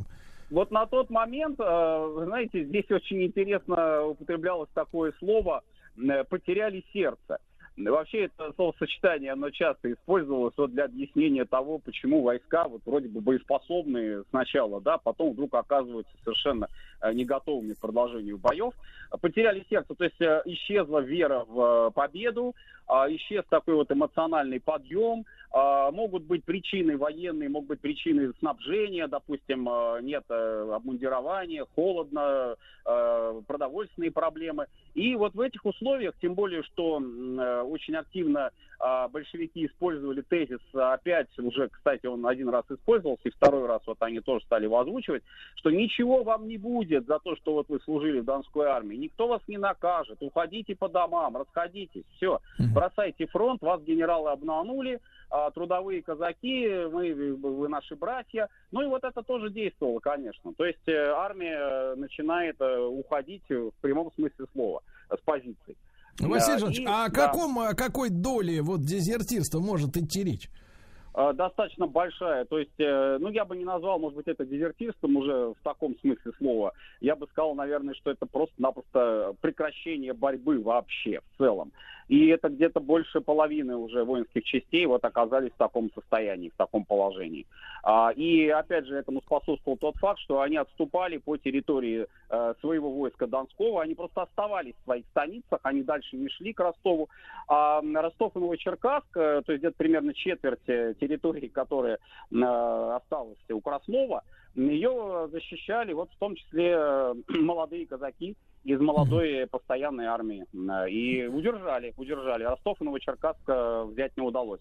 Василий А Жанович, Красная ну а вот, э, а вот реальная судьба, м, как сложилась людей, которые в том числе и повелись на обещание, так сказать, не трогать их после возвращения домой? А вот здесь читайте стихи Дон Шолохова, мое обращение к слушателям, и э, увидите, что одно дело обещания, а другое дело реальные э, позиции, реальная политика. Вот тут-то как раз начало 2019 года, немножечко вот хронологически заходим вперед, а, и начинается политика расказачивания. А в той ее форме, вот как она э, считалась, как она принималась а, в Москве. Э, И, э, конечно, это вызвало протест, вызвало недовольство. Но это уже 19 год, это знаменитое Вешенское восстание, той самой станицы Вешенской, да, знаменитой, связанной с э, именем Шолохова. А, И э, это привело к очередному уже, на второму, наверное, даже третьему по счету а, периоду, когда Донская область стала а, центром антибольшевистского сопротивления. Э, Василий Жанович, мы не успели, наверное, в этом разговоре упомянуть э, отношения донцов с добровольческой армией. Я так понимаю, на них криво смотрели из-за торговли м, мё- этим медом, чуть не сказал, зерном с немцами, да? Э, Вот, Белая гвардия смотрела криво на них из-за этого. В итоге э, они так и не успели в 18 году, я так понимаю, по идеологическим разногласиям объединить усилия свои. Э, Конец 18 года, вот тоже часто очень историки эту дату выделяют э, как такую очень интересную, своеобразную. А, Рождество Христово 18 года и Рождество Христово 17 года, а 25-26 декабря. А, Это, э, с одной стороны, 17 год рождения добровольческой армии, а в 18 году, после таких длительных, достаточно упорных переговоров с донским командованием, с атаманом Красновым, все-таки удается Деникину сломить его вот такую самостийную позицию а, и э, добиться того, что донское командование и э, Краснов в том числе признает все-таки верховенство Деникина, признает верховенство добровольческой армии в командовании и создаются вооруженные силы Юга России. Э, Донская армия входит как часть а, в подчиненном отношении уже теперь как часть вот этих вооруженных сил СЮР м, э, на э, начало 19 года. Ну, то есть А, пока, вот пока половина не разбежалась, он все стоял на своем, да? Э, Видимо, да. Вообще Краснов считал, что он, конечно, оказался заложником ситуации. А, Он не видел какой-то своей вины, а он скорее был склонен обвинять казаков э, самих в том, что вот они все-таки не выдержали. Понимаю, понимаю. Продолжим в следующий раз. Василий Жанович Цветков, доктор исторических наук. Весь наш цикл, друзья мои, «Гражданская война» на сайте радиомаяк.ру. Еще больше подкастов «Маяка» насмотрим.